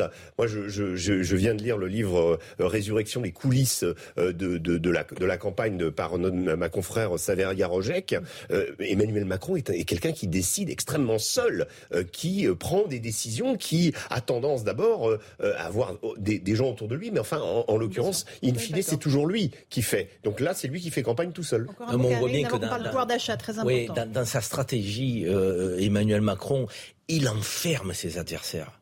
Il a enfermé pendant la présidentielle donc Marine Le Pen sur une forme de d'incompétence économique et sociale. Il, il enfermé en dans gros, le débat. ce que vous Dans dites, donc c'est pas crédible. Donc et il veut enfermer Jean-Luc Mélenchon sur les questions régaliennes. Il a une stratégie d'enfermement, donc de, de décrédibilisation de ses adversaires. Donc il fait plus ça, le président de la République, que ce qu'il nous dit sur son programme Ah et sur sa volonté euh, de, que- de gouverner la France et de quelle manière il le fera. C'est ça ça, qui est, c'est ça qui est assez surprenant. Bah, on sait un peu comment il veut gouverner la France. Il Oui. veut faire un conseil national de la fondation. Oui, tout ça est flou. le, le fameux Tout ça comité. Théodule du général de Gaulle, quoi. Voilà. Non, c'est une façon peut-être de contourner le Parlement. J'aimerais juste qu'on écoute la Première ministre Elisabeth Borne. Je vous passe la parole ensuite, Gabriel. Elle, elle était en déplacement à Versailles. C'est vrai qu'ils sont très aux côtés des candidats euh, de la majorité présidentielle. Elle parle du pouvoir d'achat parce qu'aujourd'hui, vous avez remarqué que cette semaine, il y a eu trois ou quatre annonces euh, concernant le pouvoir d'achat. Là, on, parle d'une aide d'urgence euh, pour l'alimentation qui tombera à la rentrée sur les comptes directement des ménages les plus euh, modestes. Il y a la ristourne sur le carburant, l'indexation des retraites. Ils font feu de tout bois, évidemment, avant le premier tour des législatives. Écoutons Elisabeth Borne. Quand on a un tiers de la production, enfin des exportations mondiales qui disparaissent, ça crée évidemment une tension très importante sur les prix. On peut espérer que ça ne soit pas quand même durable. hein. On est aussi en train de discuter avec les Ukrainiens de la façon dont on peut sortir euh, les stocks très importants de blé qui sont actuellement en Ukraine.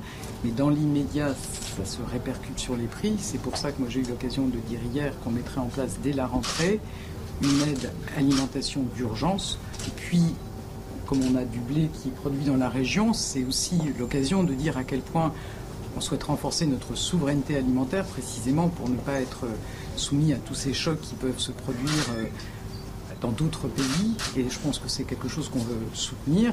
C'est très frappant, Gabriel Cluzel, de voir un président à l'offensive, sur le terrain, en Seine-Saint-Denis, toujours au contact, et euh, le côté beaucoup plus calme euh, de, de la Première ministre et de l'ensemble du gouvernement. Honnêtement, il est un peu le seul à aller au front, quoi.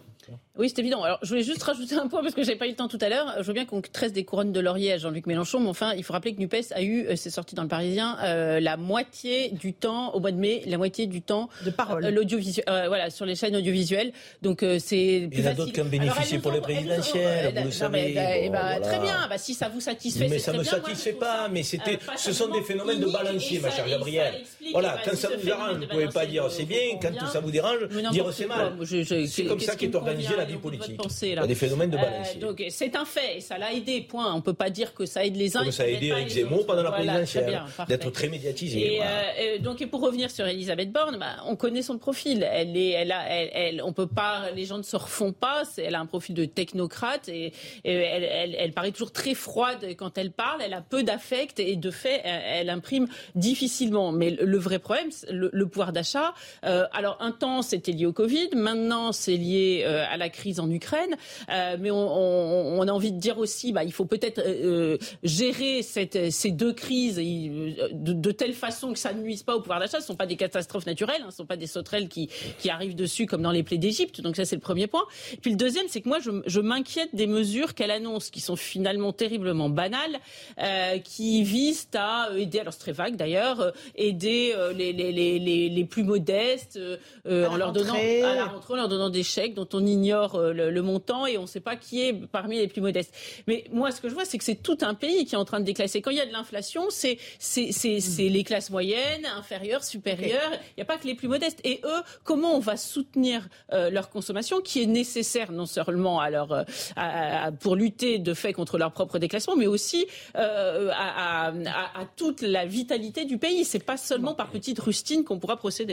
Non, mais vous avez raison de- de- de- d'évoquer effectivement cette forme de dichotomie entre des politiques de, qui, qui sont des politiques qui vont au combat euh, et qui vont au débat, et des politiques qui ont plutôt une posture technocrate. Et effectivement, le président donne le sentiment d'aller au combat euh, et au débat, et euh, Elisabeth Borne d'expliquer, et donc d'être plutôt euh, donc, la politique technocrate. Ce qui m'étonne encore une fois, c'est de voir que les politiques qui devraient aller au combat au- aux côtés du président n'y vont pas. Où est François Bayrou?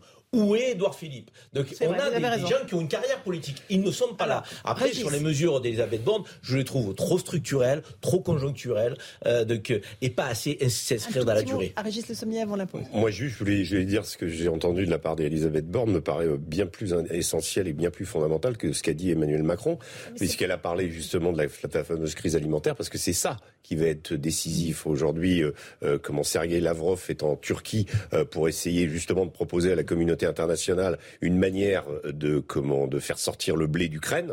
Euh, c'est pas en passant par la Pologne que le blé, euh, que les, le, un, va, comment, arriver. Euh, va arriver. Il, il, hmm. passera sans doute une partie. C'est, ça, il y a des routes alternatives. Mais si on veut éviter les famines, parce que là, c'est pas simplement euh, la, la, la, comment la, la, hausse justement des matières premières, la hausse des, euh, de l'alimentation des produits alimentaires. Ça va être de juguler des risques de famine jusqu'en Indonésie.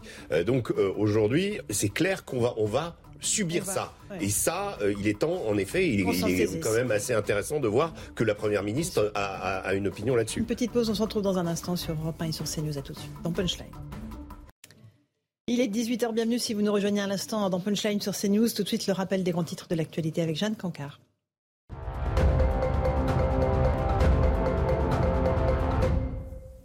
Au procès des attentats du 13 novembre, c'est le début de trois jours de réquisition. Plus de six ans après cette nuit d'horreur, tour à tour, les représentants du parquet national antiterroriste devront démontrer quelles sont, selon eux, les responsabilités de chacun des 20 accusés. Ce n'est que vendredi que les magistrats réclameront des peines à leur encontre. À Rennes, un jeune homme est mort aujourd'hui après avoir été percuté par une moto lors d'un rodéo urbain dans la ville dimanche dernier. La victime, âgée de 19 ans, est décédée des suites de ses blessures. Le conducteur, toujours hospitalisé, avait lui été placé en garde à vue hier soir. Garde à vue qui a été levée en raison de son état de santé, a déclaré le procureur de la République de Rennes. L'OCDE prévient une année sombre pour l'économie se profile avec un risque d'aggravation. L'économie mondiale s'enfonce un peu plus avec la guerre en Ukraine. L'organisation table sur un net recul de la croissance et une flambée de l'inflation cette année.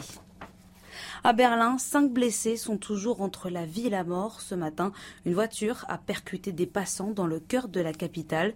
Une personne a été tuée, le conducteur a et bienvenue à tous et à toutes si vous nous rejoignez à l'instant en direct sur Europe 1 et sur CNews dans Punchline. On débat des grandes lignes de l'actualité avec nos invités. Karim la consultant CNews. Bonsoir Karim.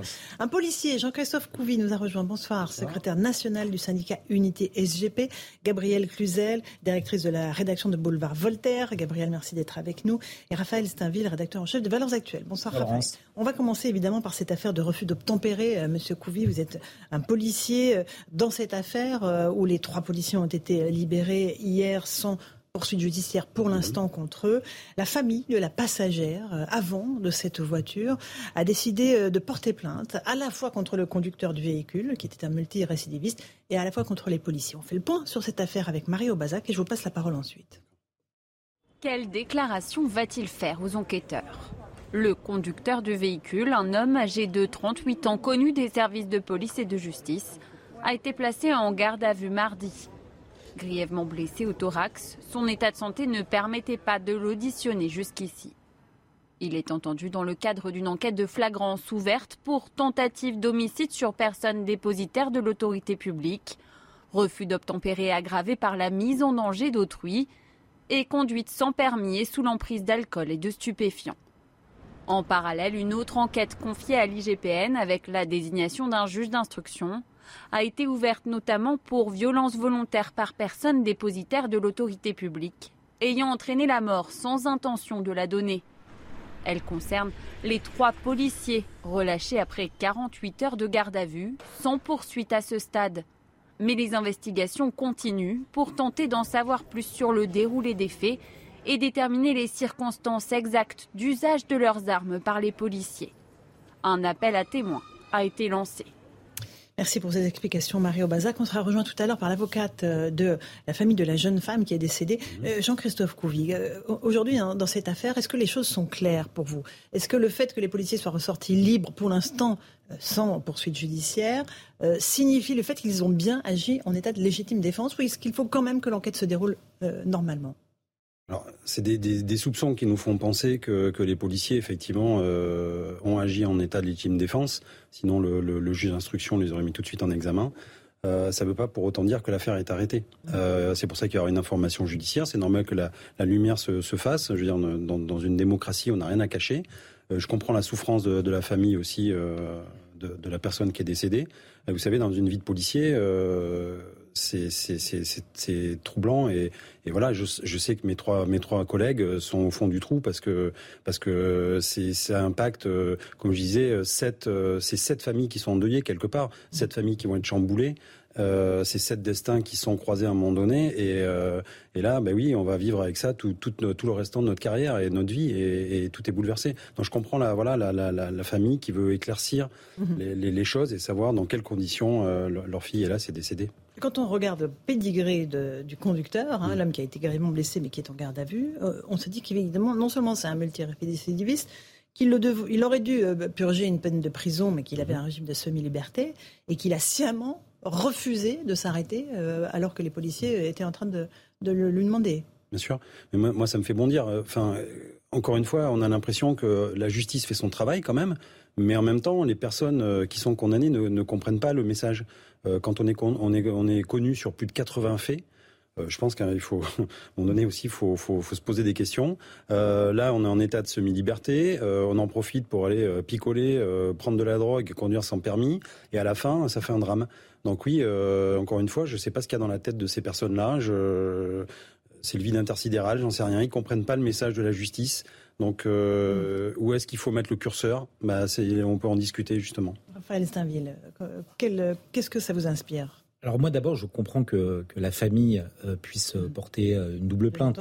Euh, d'abord contre le chauffeur et contre la police. Ça ne veut pas dire euh, qu'elle qu'elle accuse, mais elle veut cette famille veut toute la lumière sur cette, sur cette affaire.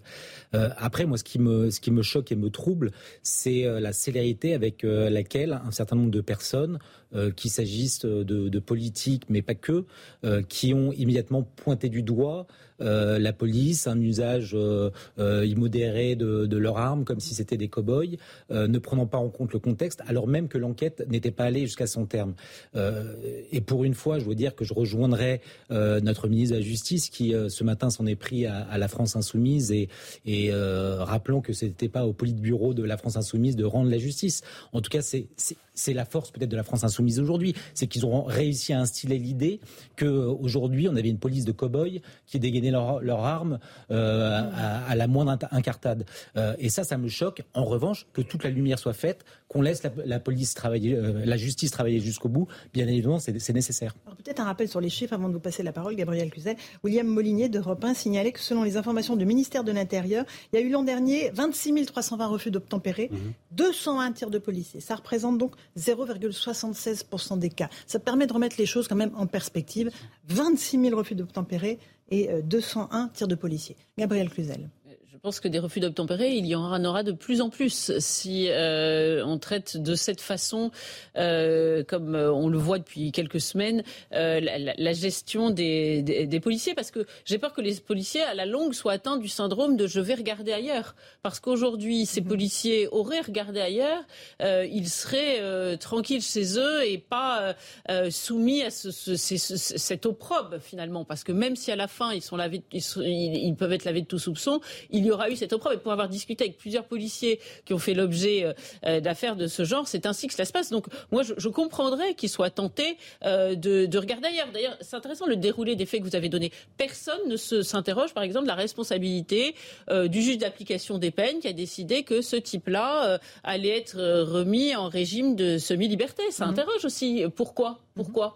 Euh, Les, les, les, les parents, s'ils hein. ont décidé de, de, de, de, faire toute la lumière, déjà, moi, je, je, comprends leur peine, mais je serais eux. Ce qui me viendrait à l'esprit, c'est de, regretter absolument que ma fille soit rentrée dans cette voiture avant d'incriminer les, les, policiers, évidemment, et puis euh, de, se demander qu'est-ce qu'ils faisaient en liberté. Et c'est malheureusement dans ces mm. affaires-là, c'est souvent le cas. On découvre que c'était, c'était, c'est jamais un agneau blanc comme l'enfant qui vient de naître. Hein. C'est, c'est un, on découvre que c'est, euh, c'est, c'est un multirécidiviste. Alors Mm. Que faisait-il en liberté? Moi, je crois que la question mérite d'être posée. Pourquoi seuls les policiers auraient des comptes à rendre? Jean-Christophe Couvi, quand euh, Gabriel dit euh, les policiers auraient regardé ailleurs, il n'y aurait pas eu ce drame? Et, eux-mêmes n'auraient pas été mis en cause. J'ai beaucoup de C'est la tentation ou pas? J'ai beaucoup de collègues qui se posent cette question. Et aujourd'hui, effectivement, on se dit euh, qu'est-ce qu'on fait? Et encore une fois, c'est où est-ce qu'on met le curseur sur l'autorité? Euh, ça fait depuis euh, des décennies qu'on achète un petit peu la paix sociale quand même, qu'on ferme les yeux. Nous, on a aussi des instructions pour nous dire attention, abandonnez la chasse. Il faut surtout pas qu'il y ait d'accidents. On veut pas de problème dans certaines banlieues. Vous n'y allez pas. Euh, mais c'est jamais des ordres écrits, bien sûr. C'est toujours à l'oral parce qu'on a une hiérarchie qui est très frileuse, qui, qui, qui, a du mal des fois, qui a les jambes qui tremblent assez facilement, qui a un déroulement de carrière et tout ça. Et donc nous, policiers, on rentre aussi pour faire, j'allais dire, la belle affaire.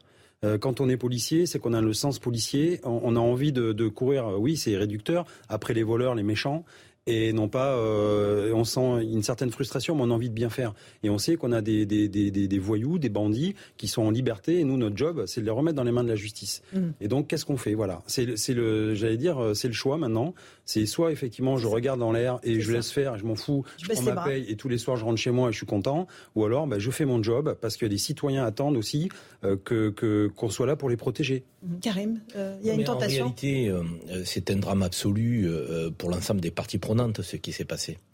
Euh, moi, je suis choqué de voir que euh, certains commentateurs et, politiques euh, analysent ce, drame en prenant des positions qui sont des positions partisanes. Il ne s'agit pas d'être du côté des policiers ou du côté de la famille de la petite Rayana qui est morte ou mhm. de celle qui était derrière Inès ou de, des douaniers de que ce multirécidiviste. C'est pas ça le sujet. Le sujet, c'est qu'aujourd'hui, la vie de tous les protagonistes est bouleversée. D'abord, une famille a perdu son enfant de 21 ans, 22 ans, une jeune fille qui, qui n'avait rien à se reprocher, euh, de, qui n'était pas au bon endroit au bon moment, mais qui n'avait rien à se reprocher, de qui a pris une balle, celle qui était derrière qui sera choquée, de, à mon avis, pour longtemps, pour ne pas dire à vie, et puis des fonctionnaires de police.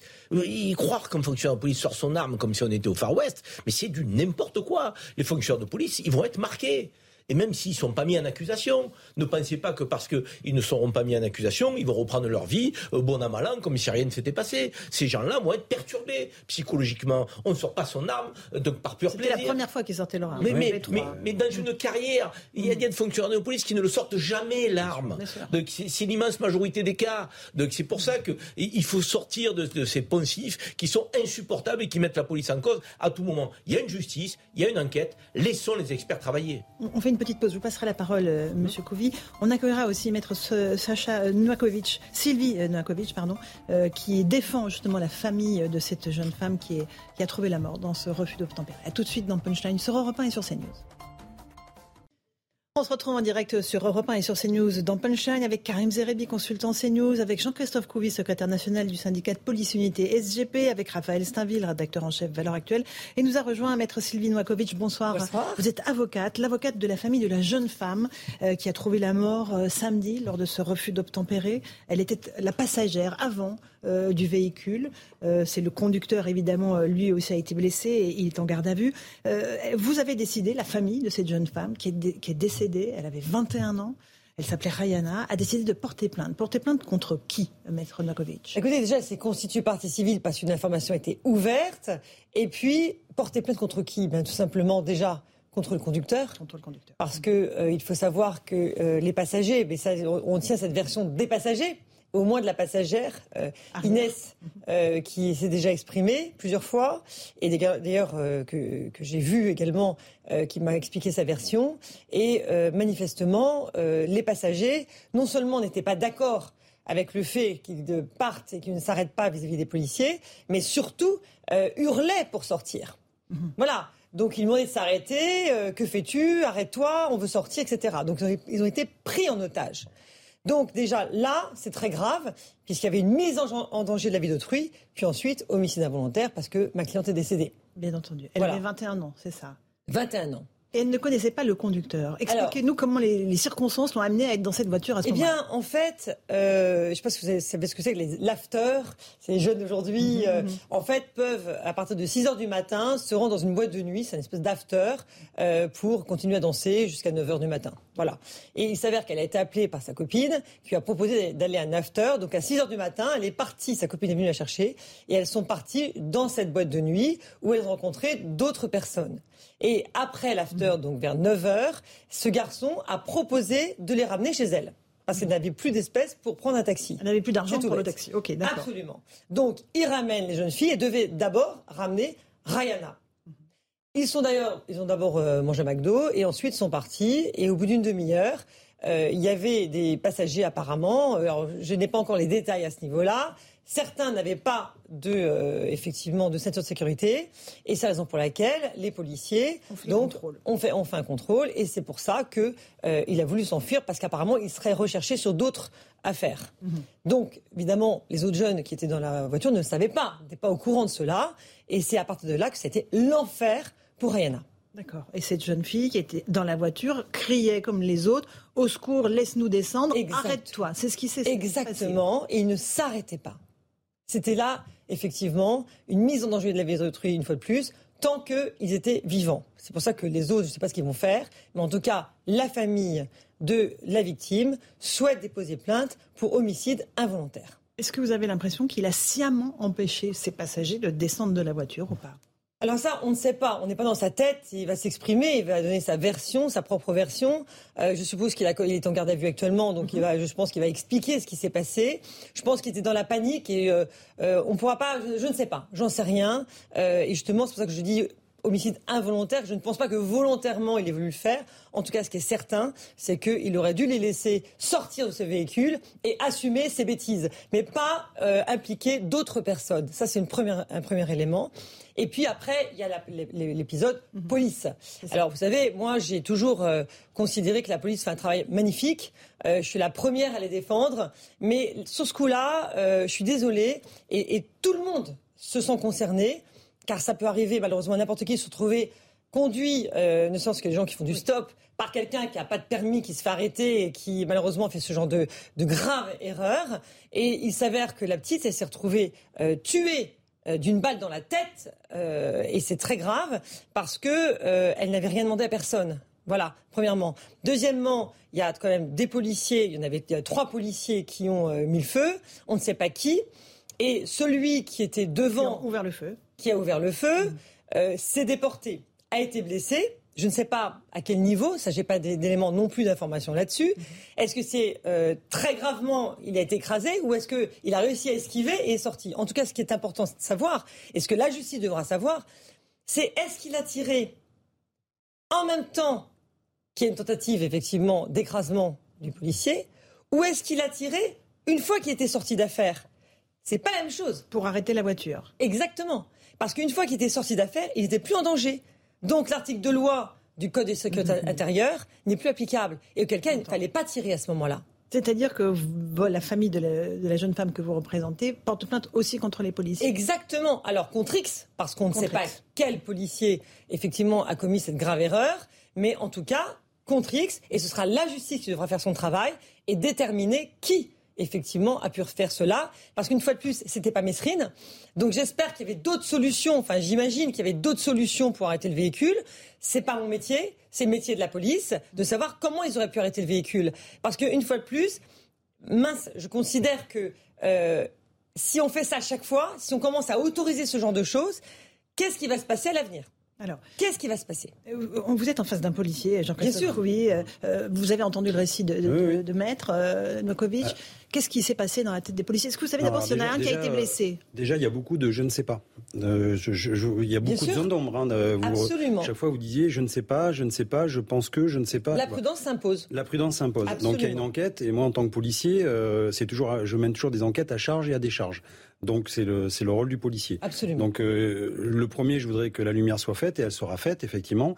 Après, quand on dit est-ce que c'est le seul moyen d'arrêter la voiture, euh, c'est plus c'est plus là, on n'est plus dans le, le, j'allais dire le euh, le pas le délit de fuite, mais le le, mince, le refus d'obtempérer.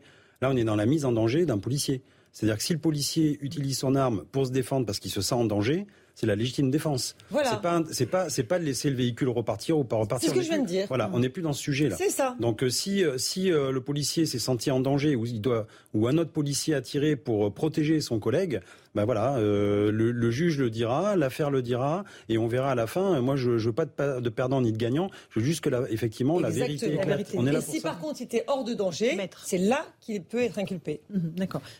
Karim, vous vouliez rajouter quelque chose? Cet échange, donc il est rationnel il est prudent. Donc, et il dit que toute la lumière soit faite sans être, je dirais, partie prenante ou partisan, comme ont pu l'être certains commentateurs qui mettent le feu alors qu'il y a un drame. Et que toutes les parties prenantes sont dans le drame. Et les premiers, c'est ceux qui ont perdu une fille de 21 ans, la petite Rayana. Donc, et on a une avocate et on a un représentant de la police qui arrive à discuter avec une forme de rationalité qui est nécessaire dans ce genre de drame. Parce qu'il faut faire la lumière. Et évidemment que le fait analysé à la loupe va donner des éléments sur ce qui s'est passé. Et peut-être que les policiers n'auront fait aucune faute. Et dans un contexte extrêmement difficile, on réagit de la meilleure des manières. Peut-être qu'il y en a un d'entre eux euh, qui est allé au-delà, euh, mais on ne le sait pas.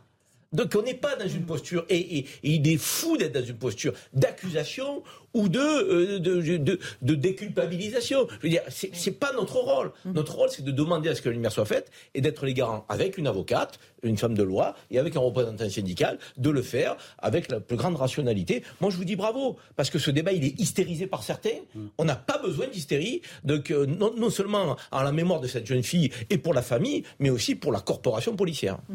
Euh, Monsieur Couvis, est-ce qu'à votre connaissance, il y a un des policiers qui a failli se faire écraser, qui a été éventuellement blessé par la voiture ou pas? Moi, j'ai pas accès au dossier, euh, contrairement à vous. Vous avez peut-être plus d'éléments, pas encore, mais vous aurez plus d'éléments que moi. Euh, moi, ce qui me, ce qui ressort en fait, entre guillemets, oui, c'est qu'il y aurait un policier qui était, euh, qui était coincé contre un bus, qui était en danger. bon, voilà, moi, c'est tout ce que je sais. Donc c'est pour ça, je, je, je suis très, je suis pas, je suis pas magistrat, c'est pas moi qui instruis, donc je suis très prudent. En revanche, ce que je sais, c'est que quand on fait une garde à vue, voilà, les trois policiers ont été en garde à vue, donc ils ont été pris isolément. Donc en fait, ils ne peuvent pas se concerter sur euh, la manière de se défendre, entre guillemets, et de raconter euh, ce qu'ils ont vécu. Donc on les prend un par un, on leur demande de raconter leur histoire. Et au vu de, du, dire, du déroulé de l'action, vu par chacun, chacun des acteurs, ben, le magistrat se fait une idée en disant, mais en fait, ce qu'ils me racontent, c'est la même histoire. Pour moi, c'est logique. Il y a des bandes vidéo qui ont été lues. Les bandes vidéo tenteraient, et encore, je prends, je prends beaucoup de, précautions, à donner raison aux policiers, au moins sur l'aspect de légitime défense. Après, maintenant, ben, ça va être un débat, effectivement, d'avocats mhm. contre, contre. De balistique aussi. Voilà, balistique, savoir si c'est tiré directement. Je veux juste rajouter que, que un, tir euh, en, en légitime défense, c'est un tir de réflexe. On ne vise pas c'est vraiment un tir réflexe et c'est ce qu'on nous apprend d'ailleurs dans les, dans, quand on fait des, des, tirs de réflexe. On nous dit toujours, vous sortez votre arme et vous tirez mais enfin, on n'a pas le temps de viser. C'est vraiment pour se défendre. Maître Nurkovic. Oui, sauf que il y a une précision importante, c'est qu'effectivement, à l'issue de la garde à vue, mm. ils ont été poursuivis. Enfin, il y, a une, information qui a été ouverte pour quand même pour euh, violence volontaire. Ayant entraîné la mort, ayant entraîné la mort, sans intention de la donner. Ça veut mm. dire quand même qu'il y a violence volontaire. Donc quand même, vous voyez, il y a quand même des éléments qu'on n'a pas il serait très intéressant, je suis impatient d'avoir le dossier, effectivement, accès au dossier. Bah dans quel état d'esprit sont aujourd'hui les parents de, la jeune fille? Alors c'est absolument terrible. D'ailleurs, ils sont encore à mon cabinet aujourd'hui. Enfin, c'est une souffrance absolue. Et cette maman, qui était vraiment un amour fusionnel avec sa fille, ils étaient très proches toutes les deux. Le pire, c'est qu'elle, et je vous fais cette confidence, elle m'a confié qu'elle m'a montré les SMS, qu'elle avait cet instinct maternel, extrêmement, elle était extrêmement inquiète lorsqu'elle sa fille est sortie ce soir-là, enfin ce matin-là. Et elle lui a dit Je suis inquiète, où es-tu? Euh, J'ai un mauvais instinct. J'en ai les frissons hein, en disant ça, parce que j'ai lu le SMS. Et la mère sentait que sa fille était en danger. Absolument incroyable. Donc oui, c'est un désespoir total, toute la famille d'ailleurs entière. Euh, il nous l'a. C'est important aussi qu'on finisse sur elle, c'est que elle est décrite comme un personnage euh, vraiment solaire. Elle était solaire. Elle voulait être mannequin, elle a préparé, c'est effectivement, elle avait voulu faire son book, et euh, elle aimait les autres, elle aimait les enfants, elle aimait, euh, elle était très très euh, très indulgente avec tout le monde. Elle ne critiquait jamais personne. C'était une jeune femme adorable et très aimée. Et cette famille que, j'ai rencontrée, toutes, ces personnes, ont une souffrance mais telle que euh, pour eux, je me suis constituée partie civile en leur nom à tous, en général, mais que les parents, que la famille euh, euh, restrictive. Mais alors là, j'ai mis une plainte assez lourde parce qu'ils sont tellement nombreux à souffrir qu'ils sont concernés. Et ils sont en colère? Très en colère. Contre qui? Alors, je dis tout. Mhm. Bon, je dis tout contre les policiers. Voilà, ils sont très très en colère parce qu'ils se disent mais comment est-ce possible? On a confiance en la police, ils sont là pour nous protéger notre fille était la première à, dire du bien de la police et, c'est la police qui l'a tuée. Vous voyez, quelque part, pour eux, c'est incompréhensible. incompréhensible. Et c'est pour ça qu'ils veulent des vérités, ils veulent la vérité. Mais bien sûr, ils sont aussi en colère contre le conducteur, bien évidemment, c'est normal. Bien entendu. Bien évidemment. Euh, mais c'est vrai que voilà, ils sont très en colère, ils ont à la fois la colère et la grande souffrance. Euh, c'est terrible. Raphaël Saint-Ville. Moi, j'entends ce que, ce, que, ce que vous dites. Euh, je comprends que c'est extrêmement délicat et que c'est un drame. En revanche, quand presque spontanément vous exprimez que la première chose qui anime cette famille, euh, qui est bien évidemment euh, en deuil, c'est la colère envers la police. Je ne peux pas m'empêcher de poser une certaine une question, c'est-à-dire que derrière cette, cette, expression euh, de, colère, euh, j'y vois quand même euh, l'expression aussi d'une présomption de culpabilité de la police. C'est-à-dire que si c'était pas nourri par un discours porté par un certain nombre de personnes dans la société, euh, euh, bien, alors je, comprends hein, que, que, que, c'est douloureux et que ça s'exprime comme ça de manière violente et, sans que ce soit forcément rationnel, maîtrisé. Mais malgré tout, ça dit quand même quelque chose de, de du peu de, de considération qu'on a euh, envers ces, ces, ces, forces de l'ordre. Ça, ça n'enlève en rien au fait qu'on ne sait pas s'ils sont coupables ou, ou non. Mais malgré tout, que la première expression soit une colère envers la police, c'est oublier. Mets-toi dans la position du père de famille. Une demi-seconde. C'est une demi-seconde. Karim, c'est pour ça que j'ai commencé une par dire je comprends le drame et je comprends que les choses soient pas bah forcément Si tu comprends, tu comprends la colère. Là, on arrête de, parler. Non, non, non, mais je suis désolé. Je suis désolé. La colère, c'est pas une accusation, c'est une volonté de mise en lumière. Ah, ça, c'est pour ça que je dis tout. Je, je, dis vraiment leur ressenti et je pense que tous les parents que nous sommes bah, aurions eu le même réflexe. Évidemment. La même, la même sensation en mais qu'a fait la police enfin, Bien sûr. Voilà quoi. Qu'est-ce qu'elle faisait à bord de cette voiture et deux, euh, pourquoi ça s'est déroulé Exactement. Exactement. Euh, on va faire une, petite pause, temps des rappels des titres de l'actualité. Je vous passerai la parole euh, évidemment à Monsieur Couvi pour que vous puissiez défendre les policiers. Tout de suite, Jeanne Cancard pour les titres de l'actualité.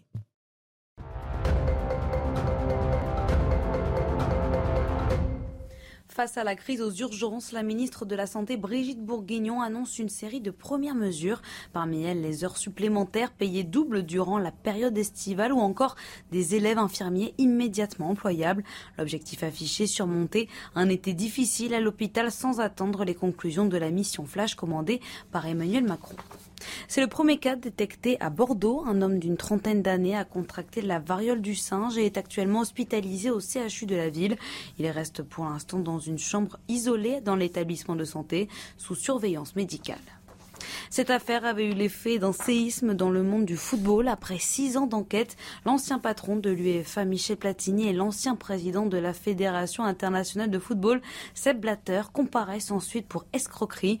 Le procès des deux hommes qui concerne l'affaire d'un paiement suspect de près de 2 millions d'euros devrait durer jusqu'au 22 juin prochain.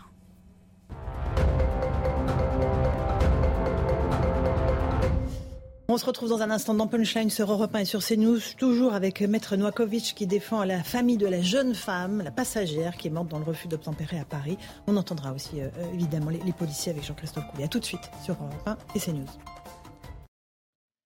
On se retrouve en direct sur Europe 1 et sur CNews dans Punchline avec euh, Maître Noakovic qui euh, défend la famille de la jeune femme de 21 ans. Elle s'appelait Rayana, qui était la passagère avant de la voiture qui a fait un refus d'obtempérer samedi à Paris. Euh, le conducteur, lui, a été blessé, est actuellement en garde à vue. On est avec Jean-Christophe Koubi, qui est policier, Karim Zerebi et Raphaël Stainville, qui est journaliste. Je voudrais juste qu'on écoute Maître Liénard, qui est l'avocat des trois policiers qui ont été remis en liberté hier pour l'instant sans charge qui pèse sur eux. On va l'écouter raconter que c'est un drame pour tout le monde, évidemment. Écoutons-le. Ils étaient déjà bouleversés par euh, les faits. Hein. Les faits eux-mêmes étaient bouleversants. Euh, la garde à vue a été très éprouvante. Et en sortant, ils n'avaient qu'une envie, c'était de se reposer. Euh, dormir, retrouver les leurs, sortir un peu de ce, marasme dans lequel on les, a plongés pendant 48 heures. Et, c'est vrai que maintenant, ils prennent connaissance de, de l'ampleur de ce dossier. Maintenant, ils prennent connaissance de l'ampleur médiatique. Mais pour eux, l'ampleur médiatique n'est rien par rapport à l'événement lui-même par rapport au fait d'avoir ouvert le feu et, d'avoir manqué de mourir ce jour-là. Maître Novakovic, ça vous l'entendez, que, les policiers, euh, euh, cette ouverture de feu, c'est un traumatisme pour eux aussi? Bien sûr. Bien sûr. Mais ça, on le voit dans toutes les affaires. moi, je suis avocat pénaliste, hein, donc euh, même dans les pires affaires, les personnes qui commettent des homicides s'en veulent après, évidemment. Là, vous pensez qu'il y a homicide? Je n'en sais rien. Mhm. Comme je vous le disais tout à l'heure, j'attends euh, de savoir la vérité. La famille attend des vérités, euh, attend euh, les reconstitutions, des enquêtes balistiques. qu'on sache exactement ce qu'il s'est passé. Vous avez porté plainte pour homicide volontaire? Contre X. Oui, tout à fait. Parce qu'on ne sait pas qui a tiré. Et une fois de plus, ce sera l'enquête euh, du juge d'instruction qui, euh, qui fera la vérité sur cette affaire. Vous nous avez parlé de Rayana, cette jeune fille de 21 ans. Est-ce qu'elle avait un casier judiciaire? Non, pas du tout. Casier totalement vierge. D'accord. Totalement vierge, parce que j'étais un petit peu, enfin la famille était un peu choquée que, euh, imaginez déjà ils, apprennent ce drame, la perte de, de cet enfant qu'ils adoraient, et puis ils voient dans la presse et dans les certaines émissions euh, qu'on a dit qu'elle avait un casier judiciaire. Donc, si vous voulez, c'est extrêmement choquant, parce que d'abord, c'est archi faux, mais surtout, admettons si ça avait été le cas, et alors? Mmh, Ça excuse qu'on tue une innocente? Non. Alors, c'est faux. Donc, euh, je dis une fois de plus, merci de me laisser m'exprimer, merci infiniment pour votre invitation, euh, parce que oui, bien évidemment, elle n'avait pas de casier judiciaire. Elle était, euh, je vous dis, elle était pleine de qualité et euh, c'est une jeune fille absolument merveilleuse euh, parce que tout le monde me l'a relaté, tout le monde me l'a confirmé. Jean-Christophe Couvi, vous entendez ce que dit Maître Novakovic cette douleur des parents, cette colère, cette plainte pour homicide volontaire. On sait qu'un de vos collègues, pour une autre ouverture de feu après un refus d'obtempérer sur le pont Neuf, a été mis en examen pour homicide volontaire. Est-ce que vous pensez que les policiers, les trois policiers en question, peuvent être un jour poursuivi pour euh, d'autres faits euh, Enfin, pour de faits, ces faits-là, mais requalifiés bah, ça, ça dépendra du magistrat de l'instruction de, de, l'affaire. Effectivement, euh, moi, je, je n'exclus rien. ce que j'espère, enfin, ce que j'espère, c'est que ça, ça, se classe aussi pour eux. Ça fera jamais revenir Rayana sur dans, avec dans les bras de ses parents. Euh, moi, j'ai aussi des, images de policiers, moi, que, j'ai participé à l'enterrement. Donc, euh, c'est vrai qu'on n'a pas le monopole de la tristesse, mais euh, moi, je l'ai vécu et j'étais au Mans en 2020. C'était Éric Monroy. quand je vois le corbillard qui part avec la famille derrière, les enfants, et tout, en, pleurant, tous seuls comme ça et abasourdis. Mais on fait des transferts, nous, policiers, et quand on voit ça, on se dit, mais si c'est moi, moi j'avais pensé à l'époque, hein, je me dis, mais moi, si c'était moi, derrière, euh, enfin mon ex-femme maintenant, mais, mes enfants, tout ça, euh, qu'est-ce que, comment ils auraient réagi, mes parents et tout. Enfin, voilà, on est, on est tous dans le, dans, la, tristesse. Quand on perd quelqu'un de cher parce que, parce qu'on n'avait pas prévu de le perdre et que ça arrive comme ça, si soudainement, alors que le matin on se claque de bise et on se dit au revoir, on, s'est pas dit les choses, ça fait toujours peur, ça fait toujours mal. Mais euh, nous policiers, on doit travailler et, et, on doit, on doit faire respecter la loi. Et c'est très compliqué. C'est où est-ce on disait tout à l'heure, où est-ce qu'on met le curseur? Mhm. S'il faut maintenant nous dire, euh, on fait plus de, parce qu'encore une fois, c'est une personne qui n'avait pas de permis de conduire. Donc s'il faut plus suspendre de permis de conduire, s'il faut plus enlever de points s'il faut plus mettre de contravention, s'il faut plus rien, bah dites-le nous. Euh, nous, euh, on s'adapte à la loi. Donc après, s'il faut plus euh, faire de vérification, de contrôle. De... Non, mais par contre, il ne faut pas tuer pour ça. Faut pas tuer quelqu'un on tue pas pour ça, madame. tuer quelqu'un parce non, non, on tue pas parce qu'il avait un refus d'obtempérer. On tue parce qu'à la fin, il y avait un policier qui était en danger. Qui, oui, alors ça serait autre chose. On Tout dépend. Mais le refus d'obtempérer, on tire pas. On tire pas sur les voitures qui font des refus d'obtempérer. Je suis d'accord. Si tu es en légitime défense, on peut comprendre cette euh, réaction, mm. mais en même temps, pourquoi on a visé la passagère? Oui, ça aussi, c'est des questions auxquelles on, doit répondre. Est-ce qu'on sait, enfin, encore une fois, c'est technique. Est-ce qu'on sait si le policier a visé délibérément la passagère? Voilà. Euh, moi, je suis pas à la place du magistrat. J'ai pas les éléments. Mm, mm. Et moi, j'ai encore une fois, je fais confiance en la justice et on verra. Voilà. C'est le rôle de C'est le rôle de l'enquête et une enquête à ce stade euh, n'est pas figée. Parce que euh, il y a des éléments en possession des magistrats et des enquêteurs, puis il y en a d'autres qui arriveront euh, dans les jours, dans les semaines qui vont venir. Et, et c'est à l'aune de tous ces éléments que la lumière sera faite. Les, les, analyses balistiques, la vidéo, les témoignages aussi des, des, des, des, des, gens présents. et, et, voilà, c'est pour ça qu'il faut pas faire l'enquête avant l'enquête. Et que l'idée, c'est pas d'être à charge ou à décharge, c'est d'être à charge et à décharge, mais pas, pas l'un ou l'autre à, à, sens unique. Parce que c'est pas ça le débat. C'est pas ça le débat. C'est ce qui parfois peut être dérangeant dans votre, dans votre propos. Et, je suis encore une fois, je suis désolé de, d'avoir le, le mauvais rôle.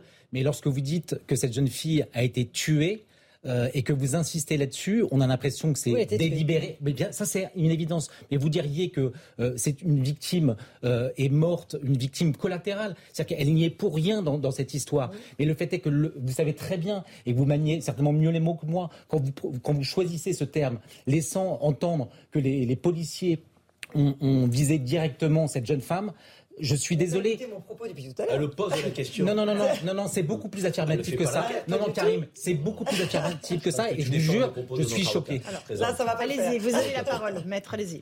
Maintenant, vous déformez mes propos. Donc non, non, non, je ne déforme pas. Je vais vous laisser réécouter un petit peu l'émission, comme ça, euh, en replay, et vous verrez ce que j'ai dit. Non, non, pas du tout. Elle a été tuée. C'est une bah Que ça vous déplaise ou non, elle a été tuée. Elle est morte. Ça, je suis d'accord. Voilà. Et l'avocate ne dit pas par qui, puisque c'est contre X. et elle ne dit pas que c'est volontaire. Elle dit qu'elle pose la question et qu'elle veut que l'enquête fasse la lumière. Enfin, enfin, il ne faut pas non plus l'accuser de ce qu'elle n'a pas dit. Le choix dire, non, mais vous savez très le bien. débat est déjà assez compliqué comme ça. Mais non, mais oui, mais là. Ce que je disais, voilà, c'est ça, ce genre de débordement qui est compliqué. Non, c'est pas, c'est pas un débordement, mais vous savez très bien, et vous savez, vous savez très bien le sens des mots. Et justement, les mots qui ont été utilisés n'ont pas d'ambiguïté. Un appel à témoins a été lancé par les GPN, notamment à la demande du parquet, euh, afin qu'il y ait un maximum de témoins qui puissent venir donner la version que. C'est formidable parce que moi-même, là, je suis tenue au secret professionnel, j'ai été contactée par des témoins. Mhm. Donc, effectivement, qui me, qui me laisse penser que je suis dans le vrai, mais une fois de plus, je laisse la justice faire son travail et ces témoins, je, effectivement, euh, vont être entendus par la police ou ont déjà été entendus en tout état de cause. Moi, je ne m'en mêle pas. En tout cas, la jeune femme qui était à l'arrière de la voiture, l'amie de Rihanna, oui. elle a livré un, récit euh, dans les médias qui n'est pas tout à fait celui euh, de, de, la légitime défense des policiers. Exactement, son, son discours, parce que j'avais besoin de savoir, pour la famille en tout cas, on, voulait savoir ce qu'il en était, et, et, son récit est extrêmement précis sur le fait qu'il y avait une violence, violence absolue qui a fait qu'il y aurait vraiment des débordements. Mais une fois de plus, comme nous l'expliquait effectivement euh, Karim, euh, il faut absolument euh, qu'on laisse la justice faire son travail sans prendre et avoir de préjugés sur quoi que ce soit et, et d'attendre patiemment et gentiment et calmement mhm. effectivement les résultats de l'instruction. Ce qui est rageant, c'est qu'on a un gars qui est multirécidiviste, qui est sous l'emprise de l'alcool et de la drogue, des jeunes filles qui n'ont rien à se reprocher, qui n'ont rien demandé, une famille qui perd sa petite, des fonctionnaires de police qui aimeraient, auraient aimé rentrer chez eux de ça avoir fait l'usage de leur arme. Mhm. C'est ça qui est dramatique. C'est pour ça que je disais que les parties prenantes aujourd'hui qui sont, je veux dire, un peu confrontées et qui vont euh, devoir faire la lumière, donc, auraient aimé que tout ça n'existe pas. Mais il y en a un euh, de, qui est à l'origine aussi de ce qui s'est passé. Je veux dire, de, qui est multirécidiviste, qui a un défaut de permis, qui est sous emprise d'alcool et de la drogue. Donc, et ces petites ne savaient pas qu'elles montaient dans cette voiture, évidemment. Elles ne savaient pas, sinon elles ne l'auraient pas fait au regard de leur profil. Et les fonctionnaires de police, on ne sait pas, mais on peut se douter qu'ils aient eu peur de mourir aussi. et c'est l'enquête qui doit le dire. C'est compliqué cette affaire. Oui, bah, vous savez, quand vous, quand vous êtes en action, euh, enfin voilà, encore une fois, vous devez. Enfin, le mec, c'était pas un ange. Je suis désolé de le dire, mais euh, quand il est prêt à tous les risques, il aurait pu, il aurait peut-être pu écraser des personnes dans la rue en partant à, à, fond de train. Euh, on nous dit ouais, mais les policiers font des chasses. Là, c'est trois VTT, c'est pas une chasse voilà, c'est la personne qui est partie. Euh, euh, a priori, c'était deux fois, même il, a fait de demi-tour. Mais c'est pour ça qu'une plainte a été déposée contre lui. Hein, bien, sûr, non, non, mais je sais bien. Donc à un moment donné, on, essaie d'interpeller hein. l'individu. On essaie d'interpeller l'individu. Donc euh, j'ai cru comprendre qu'une vitre a été brisée. On essaie peut-être de le sortir. On essaie de prendre les clés. J'en sais rien. Bon, mais mais on dit oui, c'est violent, c'est très violent. Mais comment on fait quand quand on a quelqu'un qui est qui est, j'allais dire, qui est dans son monde et qui est prêt à tout, mm. même à tuer des passants pour échapper à la police? Comment on fait Nous, c'est notre, notre, notre sort aussi de protéger les autres, de protéger les citoyens. Et il n'y a pas eu, alors oui, euh, il y a eu, un, mort, mais il aurait pu y en avoir d'autres. Et Argenteuil, là, euh, mhm. c'est la même chose. Encore un bargeot là qui prend sa voiture et qui est prêt à tout. Euh, il y a une, dame qui s'est fait qui s'est fait écraser à Paris il y a pas longtemps, pareil, dans l'indifférence totale d'ailleurs, parce que là j'ai pas entendu Monsieur Mélenchon, j'ai pas entendu les politiques là-dessus s'émouvoir. Mais ça encore, c'est toujours des refus d'obtempérer. Sur l'instrumentalisation politique, Maître Noakovic, de, la mort de, de, Rihanna, euh, est-ce que le fait que Jean-Luc Mélenchon dise la police tue, c'est quelque chose qui heurte la famille de sa famille à elle? Bah, ils ne veulent pas être l'otage euh, des politiques, ils ne veulent pas du tout s'en mêler, et ça, ils sont en dehors de tout ça. Euh, ça, il est évident qu'il n'est pas question qu'un euh, politique se, permette de les contacter ou quoi que ce soit, parce qu'ils ne veulent pas. Ce n'est pas une affaire politique pour eux. C'est leur fille qui est décédée. Mhm. et est-ce qu'ils ont été choqués que les policiers aient été relâchés sans poursuite judiciaire? Alors, je les ai rassurés en leur expliquant que ça ne veut rien dire. C'est pas parce que c'est pour l'instant il y a une information qui a été ouverte on ne peut pas, comme ça, euh, mettre en examen une personne sans indice grave et concordant. Aujourd'hui, il faut des éléments de l'enquête, il faut une enquête sérieuse, des éléments qui vont nous permettre d'avoir toute la vérité, et c'est à ce moment-là que le juge d'instruction décidera s'il y a ou non mise en examen pour homicide involontaire ou euh, sur la base de l'information qui a été ouverte aujourd'hui pour blessure volontaire euh, avec euh, la mort qui s'en est suivie, bien sûr. Ils ont été quand même en garde à vue et la mhm. garde à vue a duré. 48 heures. Ils ont quasiment été jusqu'au bout des 48 heures, quasiment. Mhm. donc ça veut dire que quand même, il y, a quand même une mesure qui a été prise de, qui, qui n'est pas une mesure laxiste. Je veux dire, que une garde à vue, ils ont été deux soirs en geôle. Deux soirs en geôle, quand vous êtes fonctionnaire de police, que vous êtes censé arrêter des voyous, que vous vous retrouvez en geôle, donc interrogé et mis en cause. Mais je ne sais pas si vous imaginez le bouleversement psychologique aussi euh, de, que de cette équipe de policiers. Je veux dire, encore une fois, on ne part pas le matin de chez soi en se disant je vais sortir mon arme, je vais tirer sur quelqu'un. On espère durant toute sa carrière ne pas avoir le sortir l'arme. C'est ça, euh, donc, euh, dans la tête de fonction de police qui se passe. Jean-Christophe Couvi, quand vous avez entendu Jean-Luc Mélenchon dire la police tue, hum. qu'est-ce que ça vous a inspiré? Bon, Jean-Luc Mélenchon on le connaît déjà. Il a pris, il a repris la formule à, Philippe Poutou. Si Philippe Poutou avait déposé la formule, il aurait pu avoir des royalties et solder le, le, sa voiture euh, qu'il a empruntée. Surtout, c'est que moi, quand je vois des fois, euh, vous voyez, euh, je vois des symptômes de M. Mélenchon, susceptibilité exacerbée, rancune, rigidité d'esprit, colère, sentiment de supériorité, autoritarisme, bah, ça me fait penser à une personne atteinte de paranoïa. Voilà. Donc euh, il, a, il doit avoir un problème avec la police. Je ne sais pas ce qui s'est passé dans sa jeunesse, mais nous, policiers, on n'y peut rien. Euh, il nous a fixés et on sait qu'on est son ennemi préféré et il va pas nous lâcher, mais euh, s'il veut nous laisser travailler tranquille, qu'il nous oublie. Et, et encore une fois, je tiens vraiment à insister sur le fait que Rihanna apprécier la police, sa famille apprécie la police, ça n'a jamais été. Voilà, il n'y a mm. pas de rancœur contre la police. En l'occurrence, il y a des faits, et aujourd'hui, ils en veulent aux policiers parce qu'il y a ces faits. Mais je veux dire, ils n'ont jamais rien eu contre la police. Parce qu'ils ont toujours fait un travail remarquable. Et au contraire, ils ont toujours, ils ont toujours été là pour protéger effectivement leur famille. Donc pour eux, il n'y a pas de souci. Je veux dire, il n'y a jamais de souci avec la police. Voilà, que, ils veulent analyser les faits sans essentialiser la police. Exactement. Il n'y a pas du tout, du tout euh, euh, de police visée ni quoi que ce soit en règle générale. Et euh, donc, une fois de plus, il n'est pas question qu'on mêle les propos qu'on entend mhm. à, à ces victimes. Et la police n'a pas d'ennemis. La police n'a pas d'ennemis. Enfin, je veux dire, nous, on est au service des citoyens, on aime tout le monde. Il n'y a aucun souci là-dessus. C'est certaines personnes qui ne nous aiment pas. Mais encore une fois, euh, on, fait le travail pour la République. Euh, et moi, j'aime bien ce, terme de gardien de la paix. Voilà. On garde la paix. On nous a donné quand même entre, entre les bras euh, une mission noble et on essaie justement de préserver cette paix, cette paix sociale. Mais en même temps, on voit qu'on n'est pas aidé par certains qui sont en train de, j'allais dire, de, de, de, de, monter politiquement une partie de la population mm-hmm. contre, contre la police, contre la République. Voilà. Et ce soir, euh, grâce à Laurence, eh ben, on peut exprimer les choses, la famille peut exprimer effectivement. Euh, et de façon dépassionnée et, dans le respect des uns et des autres. On a posé la question aux Français par le biais d'un sondage CSA pour CNews.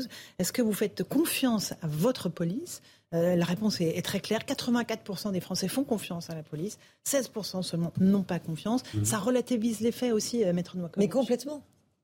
Complètement. C'est la raison ça pour laquelle. pas les faits euh, dont on oui, parle. mais, l'ensemble du travail. Mais exactement. Je veux dire, une fois de plus, c'est pas la police qui est remise en cause.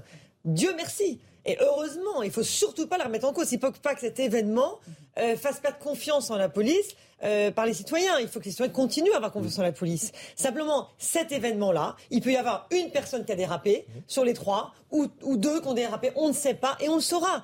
Et ça peut arriver à tout le monde dans tout métier, malheureusement. Il y a des dérapages graves et lourds. Si un médecin fait une, fait une erreur médicale et tue son patient, c'est pas pour ça que tous les médecins du monde sont mauvais. Vous voyez, il faut à un moment donné tout relativiser. Mmh. Raphaël Saint-Ville. Non, c'est très délicat, encore une fois, parce que vous dites euh, peut-être qu'il y, a une erreur qui a été faite mmh. d'une personne ou de trois, mais peut-être qu'il n'y a pas eu d'erreur. Peut-être. Oui, mais ça, ça c'est dans votre discours, vous, vous, l'excluez. Moi, encore une fois, je, je, suis, je, ne suis pas porteur d'un discours. Euh, en revanche, euh, j'aimerais que les choses soient absolument équilibrées. Et aujourd'hui, parfois, en tout cas dans la manière dont vous exprimez les choses, c'est, je ressens ce petit déséquilibre et personnellement ça me choque. Mais j'espère que, je ne perdrai jamais contre vous parce que là vous seriez complètement éliminé. Ah bah oui. Non mais c'est normal parce que, madame est l'avocate d'une famille qui est endeuillée. Donc en fait, bah elle, a, son prisme. Euh, vous, avez aussi votre prisme à vous.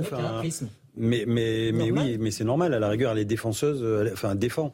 Donc ça, je, moi, je le conçois euh, qu'effectivement, elle a son, point de vue, et je pense qu'elle essaiera de le prouver qu'elle a, a, raison dans son point de vue. Nous, euh, Même pas. J'attends d'avoir les éléments et je, une fois de plus, on reste objectif. Hein. On n'est pas là pour démontrer absolument la faute des uns et des autres. Attention. Hein. Parce qu'il y a aussi la. je, préfère. ça reste complètement objectif et ça restera objectif. J'en fais un point en tant que la famille me fera confiance. Sachez-le.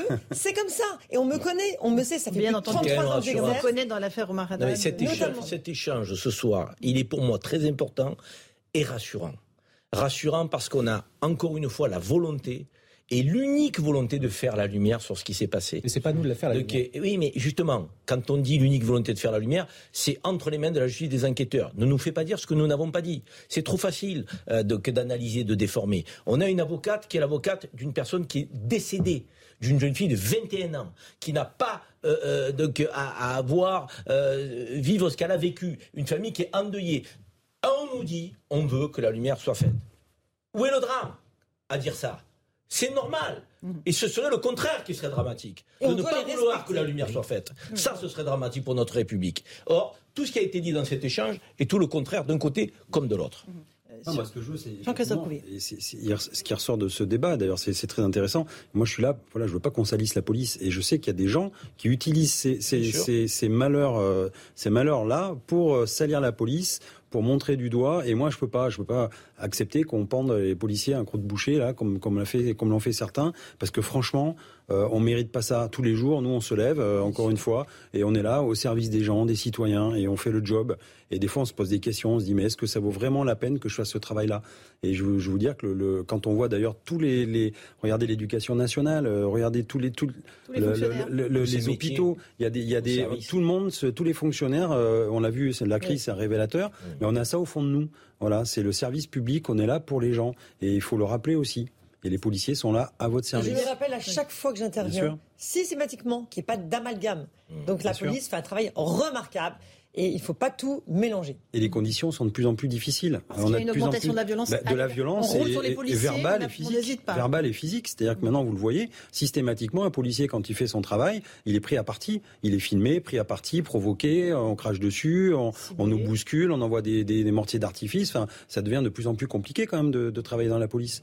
Donc oui, euh, forcément, on nous dit, bah, la police est violente. La police n'est pas violente, elle se met au niveau de la, de la société. La société est violente, il faut toujours qu'on soit en temps dessus parce qu'on a un rapport de force. Et nous, notre but, c'est justement de faire redescendre cette violence. Mhm. Voilà. Donc on n'est pas violent. et comment la violence légitime peut être effectivement Bien sûr. en œuvre? C'est le vrai débat qu'on doit avoir et pas accuser la police. Il faut parler de leur formation. Il faut s'attaquer aux délinquants. Il faut parler de tout ça. Le jour où il n'y a plus de délinquants, ça doit pas être un les policiers resteront dans les commissariats, la vie sera belle et voilà, hein, on rentrera chez nous le soir tranquillement. C'est tout ce qu'on souhaite le mot de la fin, Maître Novakovic? On a une pensée évidemment pour la famille de cette jeune fille. Voilà, c'est, on a, je pense qu'on doit tous avoir une pensée pour euh, cette famille, pour cette jeune fille, pour Rayana qui était une, une fille merveilleuse. Et surtout, j'espère, je me retourne vers vous, monsieur, que euh, pour que justement que votre exemple est très bien pour que ça arrive plus. Parce que ce genre de, de, discours passionné, agressif, euh, aucune agression, justement, j'essaie de non, mais pardonnez-moi, c'est pas, pas du mal. Je, voudrais, je me sers de vous comme exemple pour dire qu'il faut plus que ça arrive parce que justement, ce sont ces débats qui excitent tout le monde et qui, euh, qui faussent les débats. Le débat, il est là. C'est lui et moi, Karim, vous, c'est ce débat. moi, non. Non, mais ce que je veux dire que pour l'instant, c'était pas terrible? Je veux dire, c'est que. Terrible. On se sent. vous distribuez des bons points. quand, je, dis pas terrible, c'est en ce sens que c'est pas le discours que la famille attend. La famille remercie, en tout cas, vous remercie infiniment euh, d'avoir fait en sorte de nous inviter, parce que c'est, voilà, je représente et la famille. Qu'on entende votre parole. Et qu'on entende la parole de la victime euh, indirectement via la famille. Merci beaucoup. Merci infiniment. Merci Raphaël Stainville, Jean-Christophe Couvi, policier, et Karim Zerebi pour euh, ce débat sur euh, ce drame qui s'est déroulé à Paris. Merci à vous tous. Dans un instant sur Europe 1, je vous retrouve pour la suite de nos débats. Et Christine Kelly pour Face à l'info sur CNews. Bonne soirée sur nos deux antennes.